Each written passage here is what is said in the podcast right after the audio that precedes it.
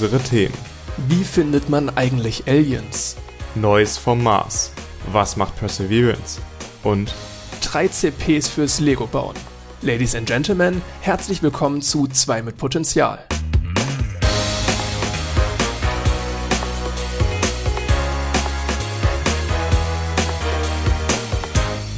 Folge 13. An meiner Seite ist Jan. und mein Name ist Max. Hallo.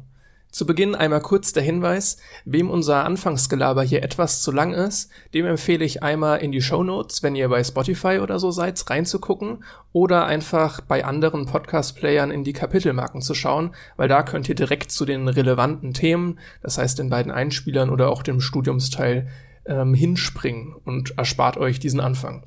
Folge 13. Äh, hast du irgendein Aberglaube?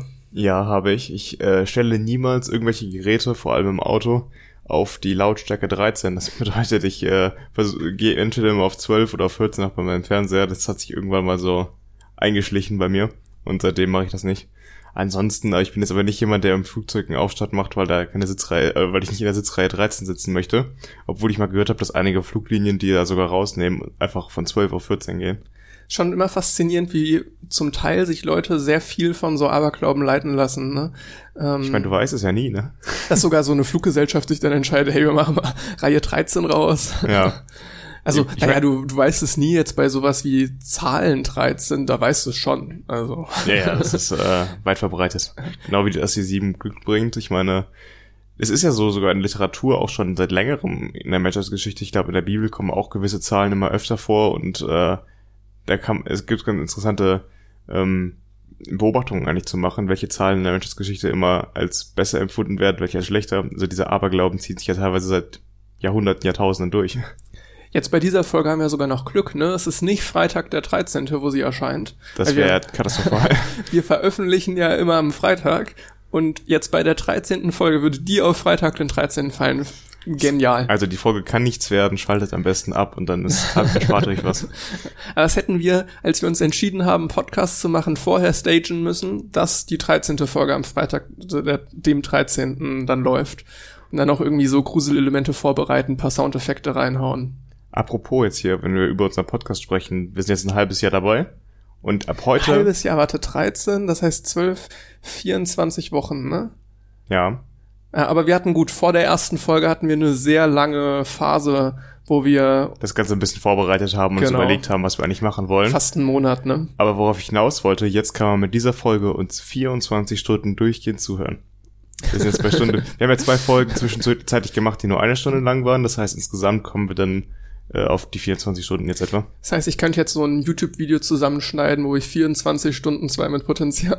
Genau. Wenn sich das jemand antun möchte, gerne. Er filmt euch dabei und äh, dann gibt's den ersten Merch, wenn irgendwann mal einer rauskommt für die Person, die sich 24 Stunden am Stück den Podcast angehört hat. Dann Designwechsel. Plus eine kostenlose Therapiestunde ah, danach.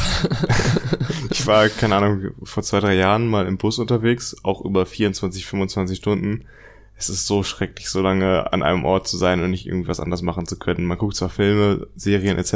Du kannst auch ein bisschen durchwechseln, ne? So, so mal Podcast, eine, ja. Film. Es ist so eine lange Zeit, ne? Das kann man sich gar nicht vorstellen, wenn man das mal fast die ganze Zeit am Stück wach ist, weil in so einem Reisebus kann man ja auch nicht schlafen. Also ganz ehrlich, man schläft mal zwei, drei Stunden, aber dann ist man auch wieder wach von irgendwas. Das stimmt. Mir wurde jetzt mal bei einem so einem komischen Spiel eine, eine Frage gestellt, also so ein Spiel, wo man sich halt gegenseitig Fragen stellt, äh, wovon ich im Flugzeug träumen würde. Und es, ist, es liegt so fern für mich, im Flugzeug einzuschlafen. Also gut, klar, jetzt wenn man zehn Stunden fliegt und so weiter, vielleicht, aber ich habe jetzt im Prinzip bisher keine, keine Flüge über vier Stunden gehabt. Und insofern, ich kann es mir gar nicht vorstellen, im Flugzeug einzuschlafen. Also ich bin einmal ähm, zwei Elf-Stunden-Flüge hintereinander, hintereinander geflogen, also einmal hin und einmal zurück. Und auf dem Rückflug war ich dann noch äh, zwischenzeitlich in Los Angeles dann für zehn Stunden tagsüber.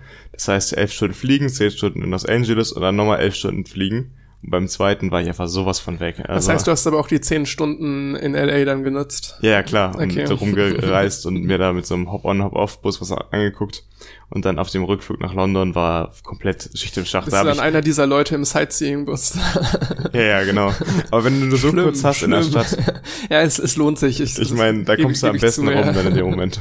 Aber das, wir waren so ganz früh morgens da, also am Walk of Fame zum Beispiel. Den kennt man ja dann, wenn da ganz viele Leute rumlaufen, ganz viele Schausteller etc. Wir waren aber so um 8 Uhr morgens da. Und wie viele Obdachlose in LA es gibt. Es ist unfassbar, auch am Venice Beach etc. Das wird sowas von in den Medien immer rausgeschnitten. Wie, also wenn da Leute Fotos machen oder sowas, die man dann sieht auf irgendwelchen, ähm, im Internet oder sonst wo, da wird immer, glaube ich, penibel darauf geachtet, keine Obdachlosen drauf zu bekommen, weil eigentlich kommst du nicht an denen vorbei. Los Angeles ist so eine gespaltene Stadt in der Sozialstruktur. Du hast so viele arme Leute dort. Das ist wirklich LA heftig. wird ja schon sehr glorifiziert irgendwie. Ja. Aber was ich auch immer wieder gehört habe, dass jetzt so Unternehmen in LA durchaus Probleme haben, an Mitarbeiter zu kommen, weil eigentlich die Leute nicht nach LA ziehen wollen. Ja. Ähm, das heißt so, naja, im Technikbereich oder so, ist jetzt gar nicht so der geile Standort mehr ist.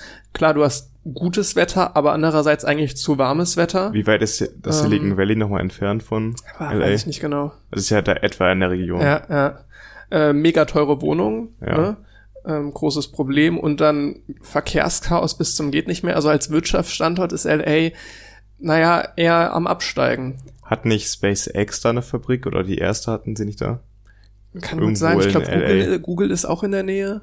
Ja. Ähm, ich, ich glaube, es war sogar im Zusammenhang äh, mit Google, wo ich das gehört habe, dass die Probleme da haben, hochqualifizierte Mitarbeiter nach LA zu kriegen, äh, weil er halt mittlerweile, naja, die Leute nicht mehr unbedingt leben wollen. Und ich glaube, was mich am meisten stören würde, dass du einfach keine Jahreszeiten hast. Du hast das ganze Jahr über ein konstantes gutes Wetter. Das schwankt dann zwischen 20 und 30 Grad das ganze Jahr über. Und äh, ich würde, glaube ich, spätestens nach vier, fünf Jahren wahnsinnig werden, wenn ich nicht mal einen Winter und einen Sommer hätte. Weil im Winter ärgere ich mich immer, dass es so kalt ist, aber eigentlich ist es ganz gut, weil man sich dann wieder mehr auf den Sommer freut. Puh, ich, ich, würde es gerne mal ausprobieren. Ich bin nicht sicher, ob ich mich drüber ärgern würde. Vielleicht hast du recht. Und Dir ich fehlt so ein Zeitgefühl dadurch, glaube ich, einfach in der Rückschau. Du denkst ja. an das Jahr zurück. Es liegt ja daran, weil du so gewohnt, also weil du so gewöhnt bist. ja, natürlich, halt, aber für mich äh, gehört das irgendwie ein bisschen dazu, dass man auch mal andere Jahreszeiten hat. Ich finde ich finde schon Sommer sehr, sehr entspannter eigentlich. Ähm, ich könnte mich jetzt so kurzfristig würde ich auf jeden Fall sagen, coole, coole Sache. Jetzt so die nächsten zwei Jahre nur Sommer ja. äh, wäre ich voll dabei. Aber ich, langfristig? Ja. Ha? Ich glaube, er würde das schon müsste, Ich müsste es ausprobieren. Ja. Apropos, wo wir eben bei Unglückszahlen waren, dass da Fluggesellschaften ihre Reihen rausnehmen. Im Kino ist es ja meistens nicht so, da werden ja meistens die Reihen mit Buchstaben benannt. Wir sind jetzt demnächst auch wieder im Kino am Donnerstag. Das hast du genial übergeleitet. Ich äh, überreiche mir selbst den Orden für die beste Überleitung in dieser Folge. Das brauchst du nicht selbst machen, das mache ich für dich. Ne? Sehr gut. Nee, wir sind in, wir gehen in den Film Dune. Ähm, der kommt jetzt neu raus äh, von Danny Villeneuve, der ist ja glaube ich schon ein bisschen länger abgedreht, äh, wurde aber wegen Corona zweimal verschoben, soweit ich das richtig im Kopf habe.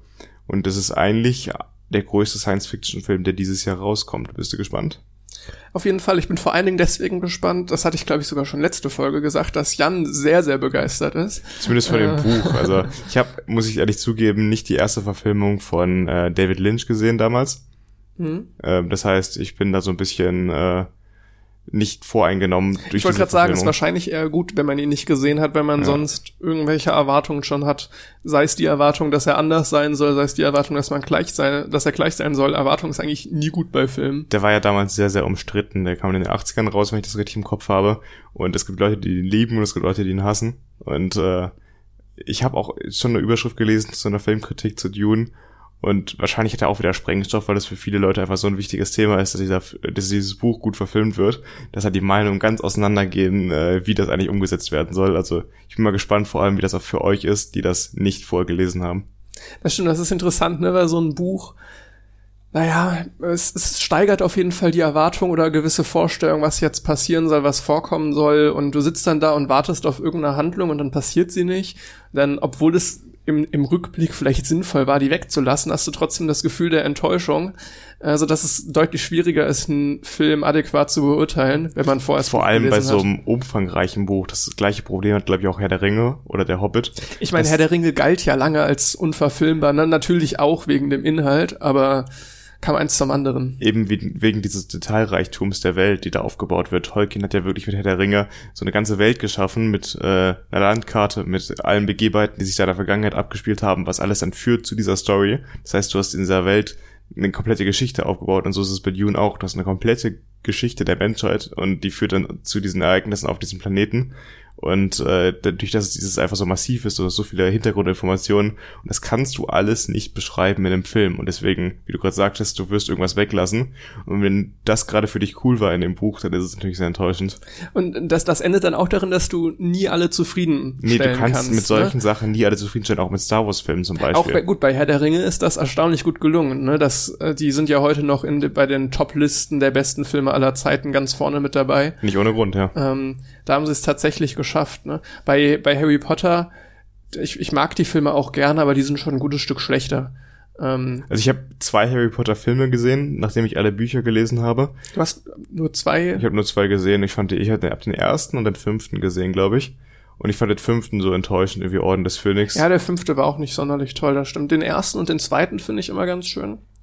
Ähm, und was ich dann noch ganz gerne schaue, sind die letzten beiden, einfach weil es schön ist, einen Ja, die haben das, Abschluss die haben das siebte Buch in zwei Teile gesplittet. Ne? Genau. Ähm, ist aber okay, kann man machen. Also es ist häufig, wirkt es ja wieder in so ein Kommerzding, aber fand ich in Ordnung jetzt da, das passte. Aber das ist ja auch eigentlich richtig zu machen. Auch bei Dune soll vielleicht, wenn der jetzt gut wird, noch ein weiterer Film kommen. Die haben auch das erste Buch, wenn ich das richtig verstanden habe. Ich habe mich nicht genau da rein eingelesen. Ich will mich ein bisschen überraschen lassen. Die haben auch, meine ich, das erste Buch in zwei Teile gesplittet. Das heißt, die verfilmen, der Film jetzt am Donnerstag, es geht nur über die erste Hälfte des Buches. Ist denn der zweite Teil dann schon angekündigt? Ähm, ich glaube, die machen das wirklich abhängig von dem Erfolg von dem ersten Teil. Also gar kein Druck da. Ja, deswegen habe ich euch alle dazu überredet, Ja, ins Kino zu gehen. Also ich finde das einerseits immer ein bisschen schade, wenn so der Fortlauf so erfolgsabhängig ist. Ja, das weil stimmt. irgendwie man fängt dann sowas an und es, so ein Filmstudio könnte doch auch einfach mal sagen, wir bringen das zu Ende. Äh, dadurch wird dieses krasse Kommerzinteresse, klar, klar kommst du da nicht drum herum und irgendwie das ist deren Geschäft und Job. ja, ne? das ist es leider. Film ist nun mal in diesen Maßstäben nicht nur Kunst, sondern halt auch Geschäft. Wenn du es halt wirklich als Kunst sehen würdest, dann könntest du schon vorher sagen, hey, das ist das Budget für die drei Filme und die drei Filme wirst du machen dürfen. Und dann kannst du auch mal in einer Filmreihe was riskieren. Ne, ja, das Problem ist aber halt kann der erste Film für den zweiten aufbauen und so weiter, ohne dass dir direkt alle Zuschauer abspringen oder beziehungsweise, dass dir die Produktion abspringt. Das Problem ist ja, das kannst du mit Filmen machen, die nicht allzu viel kosten. Aber bei solchen Maßstäben, ich weiß nicht, wie viel der jetzt wieder gekostet hat, wie viele hunderte Millionen, das sind halt einfach Maßstäbe, die kannst du nicht einfach so investieren als Filmstudio. Wenn das halt floppt, dann äh, hast du dir richtig ins Bein geschossen. Du hattest mir ja mal an einem Abend den Trailer von Dune gezeigt. Ich fand das faszinierend, wie lang der ging. Ich habe, glaube ich, noch nie einen so langen Trailer zu einem Film Der gesehen. Film geht, glaube ich, zwei Stunden und 40 Minuten. Das ist auch lang. Der Trailer ging über drei Minuten schätzungsweise. Ja, das also stimmt, ich, der ich war habe jetzt nicht ja. nachgeguckt nochmal, aber ich würde, also vom Gefühl. Das, das, du hast recht, das ist der zweite Trailer, den die veröffentlicht haben, der sogenannte Main-Trailer. Der ging echt lang. Das, fa- das fand ich irgendwie ungewöhnlich. Das ist ja auch so eine Wissenschaft für sich, wie äh, Regisseure oder Filmemacher ihre Trailer gestalten. Ich meine, das war früher ja auch anders. Erinnerst du dich an, die, oder das wird manchmal immer noch gemacht, dieses In a World, where so und so, also wenn dann das so, so eine, eingeleitet so eine wird. Off-Stimme. Ja, so eine Off-Stimme, die das einleitet und erklärt, die Welt, in der das stattfindet. Und äh, das wird ja heute nicht mehr gemacht. Heute zeigst du einfach nur noch Szenen, schneidest ein paar Aussagen von den Figuren da zusammen und machst auch einen Trailer. Früher war das immer mit einer Off-Stimme halt belegt und da wurde erklärt, was in dem Film die Zuschauer erwartet. Und das äh, hat sich ja in den letzten 10, 20 Jahren komplett gewandelt. Ich, ich finde es aber immer noch, dass es einen großen Unterschied zwischen Filmen gibt, was die Trailer angeht. Ja, auf jeden es Fall. gibt einige Filme, wo wirklich die Grundstory im Trailer erzählt wird. Ähm, also, keine Ahnung, irgend so ein Coming-of-Age-Film, wo es dann im Trailer losgeht, hey, ich bin sowieso. Ja, und, stimmt. Äh, hast recht. ähm, dann, und ich habe den und den kennengelernt. Und doch dann passierte, bla bla bla. so Ja. ungefähr. Und ähm, gut, natürlich, der Großteil des Films spielt dann noch nach diesem und dann passierte sowieso. Ähm, aber so die ersten 30 Minuten werden häufiger mal in Trailern gespoilert. Und das finde ich gar nicht so schlimm. Ich finde immer, wenn man über Spoiler redet, kann man, der erste Plotpoint ist ja meistens gesetzt bei Minute 20 bis Minute 30 irgendwo dazwischen. Und das ist ja der Punkt, an dem quasi die Welt so ein bisschen aus den Angeln gehoben wird. Die Welt kann wirklich die ganze Welt sein mit irgendwelchen Geschehnissen, wie bei so Avengers-Filmen, wo es immer um den Untergang der Welt geht, oder wie bei Star Wars um das Schicksal des Universums. Und äh, es kann aber auch im ganz Kleinen sein, wie so bei so einem Coming-of-Age-Film, die Welt von einem Teenager im ganz Kleinen. Und wenn die durch ein Ereignis aus den Angeln gehoben wird, ist es meistens der erste Plotpoint, der dann am Anfang stattfindet. Davor ist alles Exposition, wo man versucht, die Welt einzuleiten, die Figuren einzuleiten. und dann kommt etwas, was das Ganze durchbricht, diese ganze normale heile Welt. Die muss nicht immer heil sein, aber es passiert irgendwas Unerwartetes. Und zu diesem Punkt, diesen Punkt kann man spoilern. Und danach finde ich, äh, alles weitere muss dann im Film gezeigt werden. Und wenn ich jemandem das erzähle, so einen Film pitchen möchte, guck dir den mal an, dann erzähle ich auch mal bis zu diesem Punkt. Was ist die Welt und was passiert in diesem Moment? Theoretisch gebe ich dir da recht, aber ich finde, es ist so ein Stück weit nochmal filmabhängig. Also ich, ich finde eigentlich die Trailer gelungener, die über Atmosphäre arbeiten. Also die nicht versuchen, dir jetzt die Handlung nahezubringen. Gut, du siehst natürlich ein bisschen über die Bilder, ist das jetzt Action, ein Actionfilm oder ist das, ist das Science Fiction oder was weiß ich, ne, das, also das sollte man natürlich wahrnehmen. Aber dann mehr so die Stimmung des Filmes versuchen im Trailer abzubilden. Aber es kommt ja nicht jeder Film über die Stimmung, es kommen ja auch Filme über Dialoge etc. Ja, ja, zum Teil, ne? Ähm, jetzt, wenn ich mir so einen Film wie lass mich überleben, Pulp, Pulp Fiction vorstelle. Ja. Äh, ein Film, der auch über Dialoge funktioniert. Da wäre es mal interessant, einen Trailer zu sehen, weil ich keine Ahnung, ob wie der aussehen ja, Weiß ich auch nicht. Ja, dafür der ist ja, der, der, der läuft ja so zu durch, jung und der Film zu alt. Der Film läuft ja so durcheinander. Ja, ja, genau, wie da der Trailer so aussieht. weil ja, es ist kein Film, der jetzt groß über Atmosphäre funktioniert, sondern der funktioniert über Dialog und Handlung. Ich, die, die Dialoge erzeugen schon eine Atmosphäre. Ja, das stimmt, ja es ist schwierig, es lässt sich meistens gar nicht so klar trennen. Ne? Genau.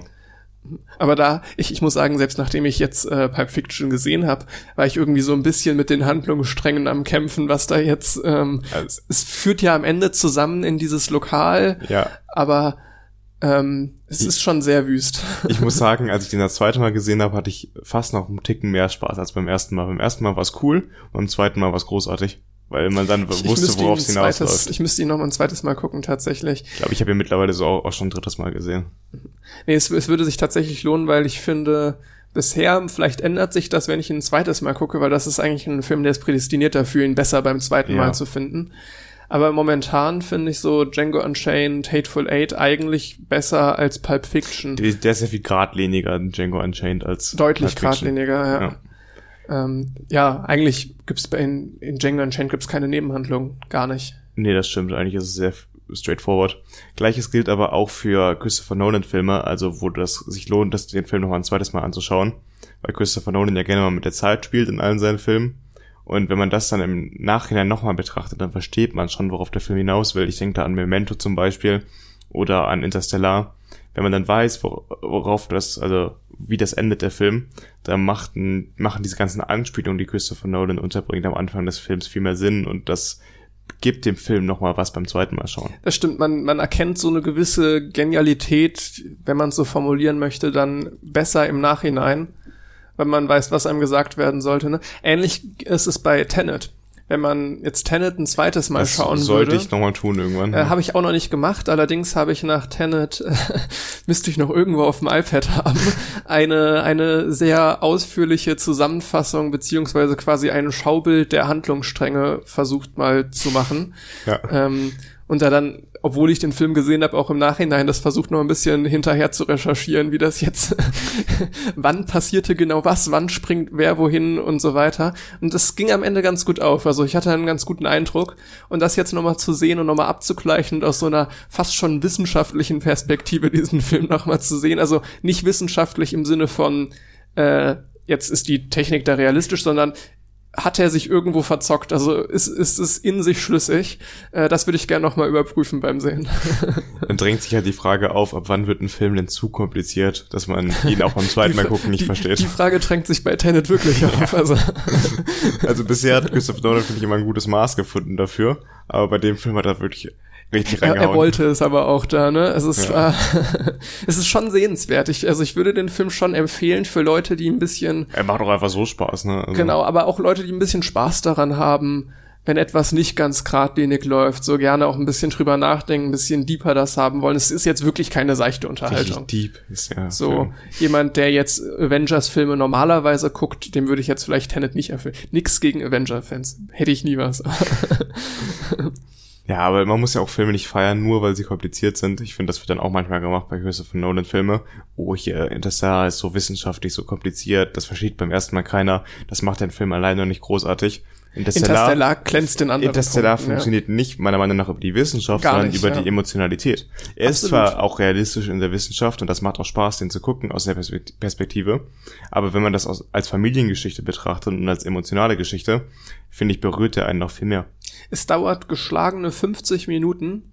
Also die ersten 50 Minuten äh, spielen auf der Erde bei Interstellar.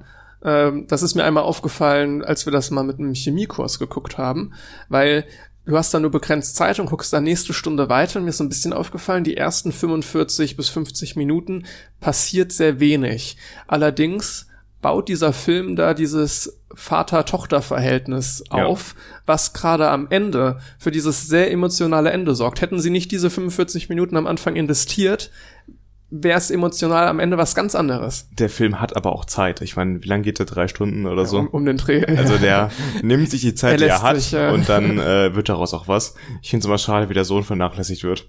ja, stimmt. Ja. Vollkommen ist, egal Ist irgendwann. nicht der Sohn sogar der, der jetzt in Dune mitspielt? Ich glaube schon. Äh, also, äh, womit in welcher Rolle? Also Timothée Chalamet spielt, wenn Oh, ich kenn die ihn Namen nicht. ausgesprochen habe, spielt die Hauptrolle. Warte, schau mal, schau mal, ob du ähm, jetzt, wenn du nach Interstellar Schauspieler ja, googelst, ja, ein Debüt, ne? äh, ja, oder IMDb, äh, ich hätte gedacht, jetzt rein, ich habe jetzt nur das Gesicht vom Trailer im Kopf, aber ich dachte, das wäre der Welche gleiche Figur spielt er denn? Den du meinst? in, in jetzt in Interstellar, Ja. den, den Sohn, den vernachlässigten Ach so. Sohn. Da, Äh, vernachlässigten Ah ja, Sohn. Timothée Chalamet. Ja, sag Das ich ist ja. doch, das ist doch Das der, ist der Protagonist jetzt von Dune. ja. Genau. Spielt da Paul Dann, Atreides. dann muss der dann aber, das ist doch jetzt fast eine Hauptrolle dann in Dune, ne? der ist es die Aber der Hauptrolle. ist auch, das Gesicht kenne ich auch irgendwie, der ist, ey, dann muss der aber in der Zwischenzeit bekannt geworden sein, guck ne? mal, was er Weil noch das war ja eine, eine echt kleine Rolle in Interstellar. Also Call Me By Your Name war sein, nicht sein letzter, aber Ja, einer hab der ich auch letzten. schon mal gehört. Beautiful Boy, Lady Bird, Little Woman, äh, The French. Das sind alles sehr komische Namen. Äh, ja. Es ist jetzt nichts, was sag ich mal, was so einen riesen Dann ist ähm, es Aufschrei fast, fast die verursacht hat. erste große Rolle, ne? Ja, das würde ich jetzt nicht sagen. Ich habe ja sonst auch Hauptrollen gespielt in den anderen Filmen. Aber es war Okay, jetzt kein ja. riesen Blockbuster, wie jetzt einer in Stellar war oder wie jetzt Dune einer wird. Ähm, aber es ist schon jetzt wahrscheinlich mit seiner größte Rolle. Wird auf jeden Fall spannend. Ähm, Aber ich finde ihn nicht schlecht. Also der ist, ja, ich kann, das kann ich mir auch gut vorstellen. weil man muss sagen, die Hauptfigur in Dune ist zu dem Zeitpunkt 15 oder 16 in der Handlung. Und ich finde, der Typ hat halt ein sehr junges Gesicht. Er sieht jetzt auch nicht aus wie 15 oder 16 Nein, aber er hat ein jüngeres Gesicht als, ich glaube, er ist irgendwann in, in seinen Zwanzigern und er sieht schon sehr jung dafür aus. Und ich glaube, das passt gut zu der Rolle. So eine sehr junge, die Person, die äußerlich sehr jung wirkt, aber eigentlich schon sehr weit ist, sehr reif. Und das, das hat Danny Villeneuve auch mal in einem Interview gesagt, dass er das gesucht hat für die Rolle, so ein Das Schauspieler. ist ja, glaube ich, sogar ganz häufig so, oder? Dass du meistens der Hauptprotagonist, wenn sie jung sind, allerdings dann sehr erwachsen spielen müssen, Genau, obwohl sie ja. sehr jung sind. Ne? Weil Das die Außenseiter, die intelligenten Außenseiter sind häufiger die Hauptrollen dann. Ne? Das ist in dem Buch aber auch, äh, finde ich, manchmal ein bisschen übertrieben. Das ist auch in Game of Thrones zum Beispiel so, dass äh, da eigentlich die Daenerys ist, glaube ich, auch 14 zu dem Zeitpunkt zu Beginn der Handlung. Und das ist immer so ein bisschen übertrieben, wie jung die Personen gesagt werden, dass sie sind und wie alt die sich verhalten, weil mit 14, 15, 16 verhält sich nicht so wie diese Charaktere in den Büchern. jetzt, jetzt, ich muss noch mal, noch mal auf Buch, ein Buch jetzt zurückkommen, weil das, das ist ganz, ganz schlimm da. Ähm, Enders Game lese ich momentan auf Englisch, so ein Jugendbuch, würde ich sagen. Es ist ganz angenehm auf Englisch zu lesen. Und da, das sind so sechs bis neunjährige, also manche sind auch zwölf. Hm. Aber das, also die, das liest sich wie als wären das mal mindestens 18-Jährige. Ja, das ist, Also das äh, ist, finde ist, ich ist manchmal auch so eine Elite-Schule, so ein Elite-Trainingscamp, ne? Aber wenn ich dann lese, so er feiert gerade seinen achten Geburtstag, die Hauptfigur, was? Wa- Achter Geburtstag? Also ha- hat der Autor mal einen Achtjährigen gesehen? Das, das passt überhaupt nicht. Boah, das habe ich auch so abgefuckt in Star Wars Episode 1, wie alt schon der kleine Anakin wirkt, wie erwachsen und was für rationale Entscheidungen er trifft. Und der ist zu dem Zeitpunkt, glaube ich, soll neun oder zehn Jahre alt sein. Hm, ja. Das passt auch null. Jetzt in Filmen ist es ja aber häufig so, dass sie jetzt die Schauspieler älter sind als ihre Spielrollen. Das vermittelt auch voll die falschen Werte äh, oder Bilder von Jugendlichen. Wenn dann jemand einen 15-, 16-Jährigen spielt, der selbst 23 ist, vom, von der Figur her, vom Körper, kann ein 15-Jähriger nicht so aussehen. Aber ein grandioses Gegenbeispiel zu dem, was ich gerade gesagt habe, äh, Stranger Things. Stimmt, die sind, waren sehr jung am Anfang der Ja, ersten die waren Staffel, ne? ziemlich, also die waren sehr, sehr jung und es hat super funktioniert. Solche Schauspieler musst du aber auch erstmal finden, die Das war ein krasser Alter... Glücksgriff, oder? Also So die waren ja alle ziemlich, also soweit ich weiß, waren die komplett unbekannt vorher. Ja. Haben tatsächlich einfach so Audition-Tapes einge eingeschickt und wurden dann halt ausgewählt. Die Person, die da das Casting gemacht hat, also eigentlich müsste die auch irgendeinen Oscar gewinnen. Ähm, Ich glaube, es gibt ja keinen Oscar für Casting. nee, gibt's nicht, aber müsste man, also danach müsste man diesen Oscar neu erfinden, weil das, also das ist ja, Stranger Things ist durch die Bank weg einer mit der besten Casts, finde ich. Ja, da fällt keiner pa- aus die der Reihe, aus, aus ja. der Reihe. Und das mit so einem Spielalter, was sie da haben. Und tatsächlich im Alter. Ich weiß es gar nicht, wie alt die waren, 14 oder sowas. Jünger, deutlich jünger, glaube ich. 13, 14, na, nicht, äh, also... Warte. Aber kriegen wir das schnell genug gegoogelt? Ja, ja, ich bekomme das ähm, Stranger Things. Lass ich überlegen. Alter jetzt, Schauspieler. Ähm, ist bestimmt unterschiedlich, ne? Äh, Ich hätte jetzt hier Dustin hätte ich am ältesten eingeschätzt. Von wann kam denn der erste äh, Stranger Things raus? Das müsstest du ja auch noch wissen. Äh, Werde ich jetzt hier irgendwie bei Wikipedia lesen können oder so, keine Ahnung. Ähm, Warte, da stand doch oben in der Tabelle, stand doch bestimmt seit 2016. 2016. Das heißt, ja, fünf Jahre abziehen vom jetzigen Alter. okay. Dann muss ich jetzt nur noch herausfinden, wie die Schauspieler denn hießen, weißt du das? Ähm, äh, Millie Bobby Brown ist Ach, das kann ich, äh, stimmt, die, den Namen kenne ich auch noch. Äh, Millie Bobby Brown. Die ist auch sehr bekannt mittlerweile. Die war ja auch, Ja. ähm, das stimmt. Äh, die war ja irgendwie Botschafterin der UN als jüngste überhaupt. Wie alt ist sie?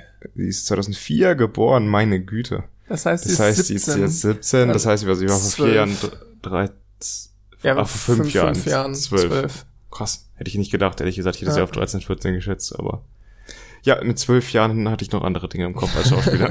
Ja, und einen anderen Kontostand. auch. Obwohl ich bei solchen, also ich, ich denke, dass man heute eigentlich mehr auf junge Schauspieler achtet. Es gibt ja viele Beispiele, wie in der Vergangenheit junge Schauspieler dann abgerutscht sind, der zum Beispiel der Kevin allein zu Hause gespielt hat. Stimmt, ja. Das ist so das größte Beispiel Ja, von. Ähm, aber es gibt noch mehr Beispiele, wie da Leute abgerutscht sind. Ich, Ich- glaube, da achtet man heute mehr drauf. Ich glaube, so kommt es auch, dass jetzt eine lange Zeit immer zu alte Personen gecastet wurden. Das hat sich jetzt wieder so leicht korrigiert, auch durch Stranger Things, glaube ich, ein Stück weit. Hm. Aber jetzt, wenn ich so von den Spider-Man da noch mit ähm, hier Tobey Maguire die angucke, die Highschool-Szenen da. Ja, das ergibt Schlimm. null Sinn, ja. Ganz schlimm. ja. Und das meine ich auch eben mit falschen äh, Körperbildern vermitteln, weil, äh, ne, das Ja, ja. so sehen Jugendliche nicht aus. Ich würde vorschlagen, wir ähm, widmen uns so langsam dem Thematischen. Wir haben heute eine weltraumlastige Folge. Lange hatten wir es nicht mehr gehabt, endlich mal wieder. Ja, mir haben auch die Weltraumthemen gefehlt. Ne? Es war vorher schon fast bei uns so, dass wir schreiben uns natürlich dann immer, wer welches Thema macht, ne? Ähm, dass man dann schauen musste, dass jetzt vielleicht nicht beides Weltraumthemen sind oder so, weil wir dann jede Folge irgendein Weltraumthema hatten. Jetzt hatten wir es echt lang nicht mehr, dass wir jetzt auch direkt quasi eine Weltraumfolge hier haben. Ja, Ähm, wurde aber auch mal wieder Zeit. ja, genau. Ähm, ja, den Anfang. Der Anfang ähm, beschäftigt sich mit der Suche nach außerirdischem Leben, was ein meiner Meinung nach sehr, sehr spannendes Unterfangen ist.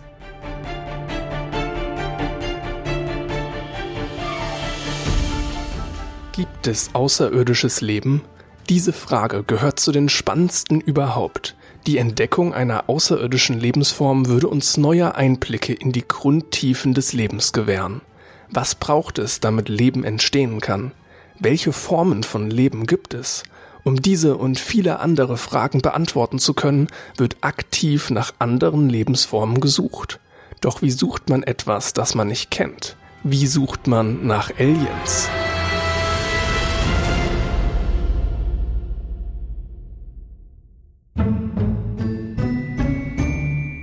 Möglichkeit 1. Wir suchen da, wo wir suchen können. Die Entfernungen im Weltall sind riesig. Mal eben in ein anderes Planetensystem zu reisen, um nach Leben zu suchen, ist zurzeit unmöglich. Laut einer Studie aus der Fachzeitschrift Journal of the Interplanetary Society dauert eine Reise zum nächsten Stern etwa 6300 Jahre. Vorausgesetzt, man verwendet Technik, die in absehbarer Zeit verfügbar ist. Selbst wenn diese Studie um den Faktor 100 daneben liegt, wäre eine Reise zum nächsten Stern höchst unwahrscheinlich. Halten wir also fest, auf das interstellare Reisen zu warten lohnt sich nicht. Die naheliegende Lösung? Wir suchen nach Leben in unserer unmittelbaren Nachbarschaft. Und genau das passierte in der Vergangenheit und wird auch immer noch getan. Schon 1976 lieferten die Viking-Sonden erste Hinweise auf Mikroben im Marsboden. Spätere Tests fielen aber negativ aus. Noch ist man sich nicht sicher, ob es auf dem Mars vielleicht doch Leben in Form von Mikroben geben könnte. Ähnliches gilt für die Venus. Nachzuhören in Folge 2 des Podcasts. Möglichkeit 2. Wir suchen das, was wir kennen. Lassen wir nun unser Sonnensystem hinter uns und widmen uns den entfernten Planeten. Menschen selber können nicht in die Tiefen des Weltalls reisen, aber einen Blick hineinwerfen können wir sehr wohl. Jedoch ist die Beobachtung von Exoplaneten, also Planeten außerhalb des Sonnensystems, nicht gerade einfach. Anders als Sterne strahlen sie im eigentlichen Sinne keine Energie ab, sondern reflektieren lediglich das Licht ihres Sterns. Durch die Verdeckung von Himmelsobjekten lässt sich auf die Umlaufbahn der Exoplaneten schließen. Das reflektierte Licht kann Informationen über die Zusammensetzung der Atmosphäre geben. Welche Umlaufbahn ist nun aber gut für Leben? Welche Atmosphäre ist nötig? Wirklich wissen tut das niemand. Das Einzige, was wir sicher wissen, ist, dass unsere Atmosphäre und unser Abstand zur Sonne offensichtlich zur Entstehung von Leben geeignet ist. Folgerichtig suchen wir nach einem Planeten, dessen Bedingungen möglichst der der Erde ähneln. Die habitable Zone ist ein Begriff, der den Bereich um einen Stern beschreibt, in dem Wasser auf einem Planeten flüssig wäre. Eine außerirdische Lebensform muss aber nicht zwangsläufig auf Wasser angewiesen sein. In der Wissenschaft werden zum Beispiel auch Lebensformen auf Siliziumbasis diskutiert. Trotzdem ist die Suche in den habitablen Zonen am sinnvollsten, denn dort weiß man, wonach man suchen muss. Möglichkeit 3. Wir suchen nicht, wir lassen uns finden. 1972 schickte die NASA eine Nachricht an Außerirdische ins All, die sogenannte Pionierplakette. Aber wie kommuniziert man mit Außerirdischen, von denen man nichts weiß? Die grundlegende Idee war, dass die physikalischen Gesetze überall gleich sind. Daher wurde für die Pionierplakette die Strahlung des Wasserstoffatoms als Grundgröße für Länge und Zeit verwendet. Des Weiteren zeigt die Plakette die Abbildung von einem Mann und einer Frau sowie die Sonde selbst. Die beiden Zeichnungen sind im gleichen Maßstab angefertigt, so dass sich auf die Größe der Menschen schließen lässt. Es ist jedoch nicht klar, wie Außerirdische ihre Umgebung wahrnehmen und ob sie in der Lage sind, die Nachricht zu entschlüsseln. Eine andere Art, um auf sich aufmerksam zu machen, nutzten Wissenschaftler 1974, ebenfalls in der Hoffnung, Aliens zu erreichen. Sie sandten ein Radiowellensignal in das Weltall aus. Bisher war das nicht von Erfolg gekrönt. Jedoch muss man bedenken, das Signal bewegt sich maximal mit Lichtgeschwindigkeit fort. Der Exoplanet, der nach jetzigem Stand die besten Chancen auf die Existenz von Leben besitzt, ist 110 Lichtjahre entfernt. Erst im Jahr 2084 erreicht das Signal also diesen Planeten.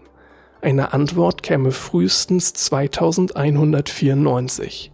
Aber auch hier ist es fraglich, ob Außerirdische in der Lage wären, die Nachricht wahrzunehmen und zu verstehen.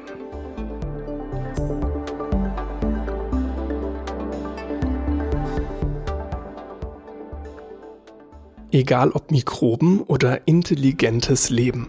Die Suche nach Außerirdischen ist ein sehr schwieriges Unterfangen. Aber vielleicht wird es eines Tages soweit sein, wo wir ein für alle Mal wissen, wir Menschen sind nicht alleine im Universum.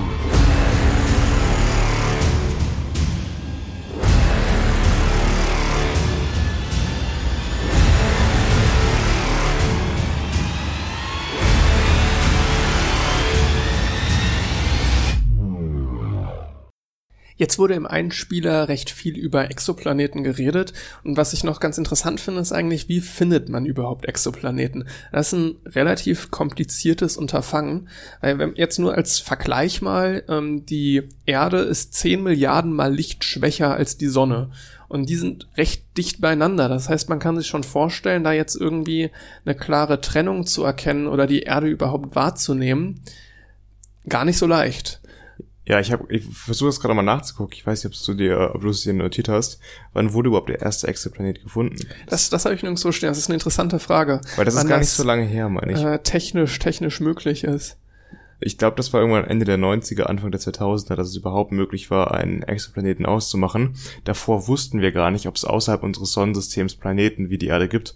Also das ist so. Man hatte bestimmt die Ahnung, ne, die Vermutung. Die Vermutung, die aber Ahnung ist ja nochmal was anderes. Man hatte keinen Hinweis darauf, dass es Planeten wie die Erde gibt. Naja, um noch auch mal auf die Methode einzugehen. Ähm, das, was am häufigsten gemacht wird oder so die, die beste Methode ist die Transitmethode. Ähm, das bedeutet, ein Transitplanet, und da kommen wir auch noch gleich zu, weil nicht jeder Planet ist ein Transitplanet, ähm, dass dieser Planet an seinem Zentralstern, also jetzt in unserem Sonnensystem wäre der Zentralstern die Sonne, einmal vorbei fliegt sozusagen und sich ins Sichtfeld rückt von der Erde aus gesehen. Das heißt, dieser Planet steht dann zwischen Erde und seinem eigenen Zentralstern.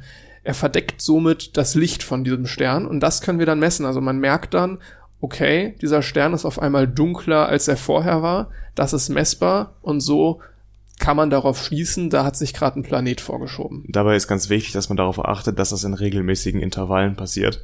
Ähm, Sterne werden auch so manchmal dunkler und wieder heller. Wenn das also unregelmäßig passiert, dann kann das auch andere Ursachen haben. Nur ein Planet hat diese Regelmäßigkeit, mit der er um diesen Stern herumkreist und damit äh, in gleichen Zeitintervallen den verdunkelt. Das Problem ist, nicht jeder Planet ist ein Transitplanet. Also nicht jeder rückt sich mal in das, in dieses Sichtfeld rein. Viele machen das, aber halt tatsächlich das nicht alle. Kommt auch ganz darauf an. Ich meine, die meisten Sonnensysteme sind ja so flach angeordnet, wie es unser Sonnensystem ist. Und ähm, wenn wir jetzt zum Beispiel von der Erde aus von oben auf so ein anderes Sternsystem hinauf drauf gucken, dann ist die Natur der Sache, dass da nicht so viele Himmelsobjekte vor dem Stern herumkreisen, sondern eher flach zu dem stehen. Das heißt, wir müssen schon sehr flach auf ein Sternsystem drauf gucken, damit wir einen Transitplaneten sehen können. Es gibt noch eine zweite Methode, die sich vor allen Dingen dann anbietet, wenn es sich um sehr schwere Planeten handelt. Und zwar stören die leicht die Gravitation ihrer Sterne. Das kann man, wenn man das misst, ähm, kann man da leichte Veränderungen wahrnehmen und auch dann wieder ähm, auf einen Planeten schließen. Ähm, ist aber ein Ticken schwieriger. Also es, ähm, jetzt, wenn es sich um Trans Transitplaneten handelt, dann würde man in erster Linie auf diese Transitmethode zurückgreifen, die ein, ein, Stück weit zuverlässiger ist. Bei der anderen sieht man dann die Achse des Sterns leicht wackeln, auch in regelmäßigen Mustern.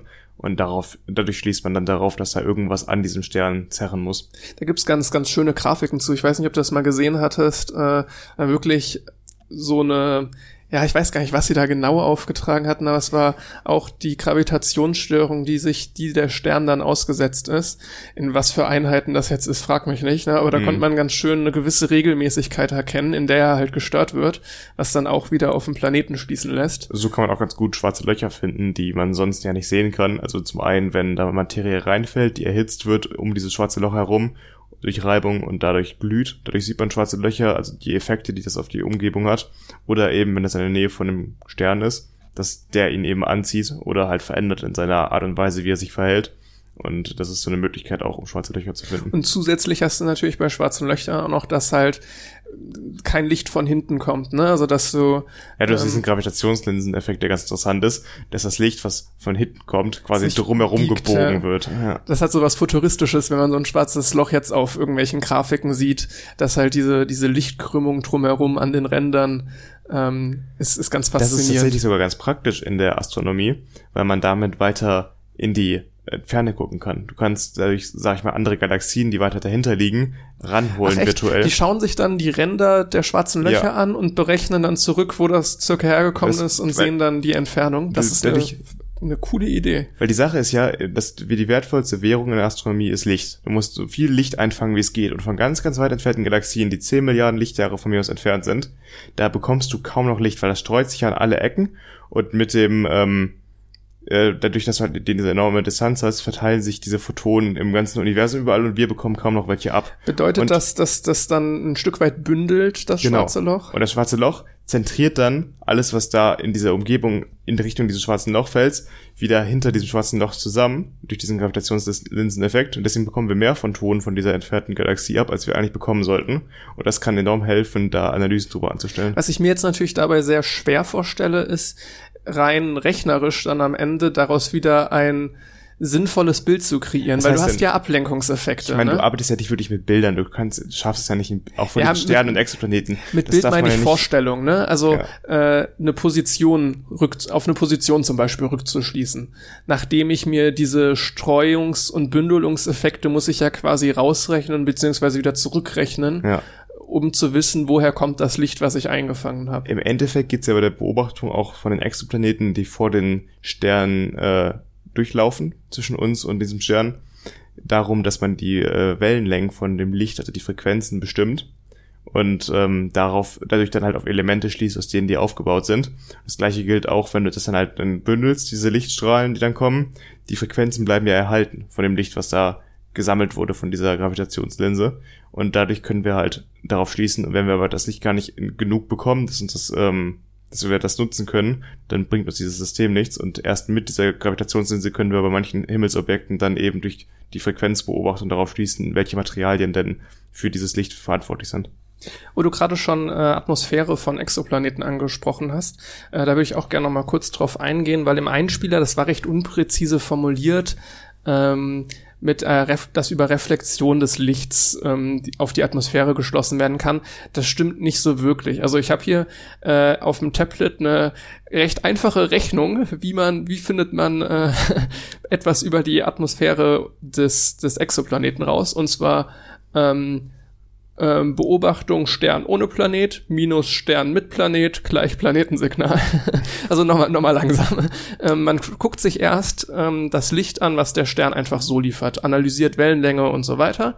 Ähm, ohne dass der Planet sich vorgeschoben hat. Also wir gehen jetzt von ähm, einem Planet, der transient dann vor den Stern rückt, aus. Ähm, also erstmal Beobachtung ohne Planet. Dann äh, beobachten wir den Stern, während der Planet davor ist. Äh, Und jetzt auch wieder Wellenlängen analysieren und so weiter, dass man ähm, da wieder alle Infos hat. Und jetzt schaut man, wo ist der Unterschied? Also was hat sich verändert, was fehlt und so weiter. Und das ist dann genau das, was der Planet geschluckt haben muss, was die Atmosphäre absorbiert haben muss. Und dann kann man, das wird dann auch Planetensignal genannt, was dann äh, nach dieser Verrechnung noch übrig bleibt. Obwohl das ja etwas irreführend ist, der Begriff. Also es ist ja kein Signal, was vom Planeten kommt. Das ist Nee, ja das, was das übrig stimmt. bleibt vom Stern, nachdem es am äh, Planeten vorbei äh, gegangen ist und von der Atmosphäre teilweise absorbiert wurde. Ja, das liegt halt daran, weil der Planet selber natürlich ein Planet hat äh, einen recht, also nicht alle Planeten, ne, aber jetzt gerade die Exoplaneten, die wir beobachten, haben in der Regel heiße Kerne. Das heißt, es ist falsch zu sagen, ich, ich habe es jetzt im Einspieler auch ein bisschen vereinfacht, dass die jetzt gar keine Energie abstrahlen. Das stimmt so gesehen nicht. Ähm, ich habe, glaube ich, im Einspieler gesagt, äh, im eigentlichen Sinne, ähm, weil es halt, wie gesagt, ne, die Erde eine Milliarde mal weniger als die Sonne.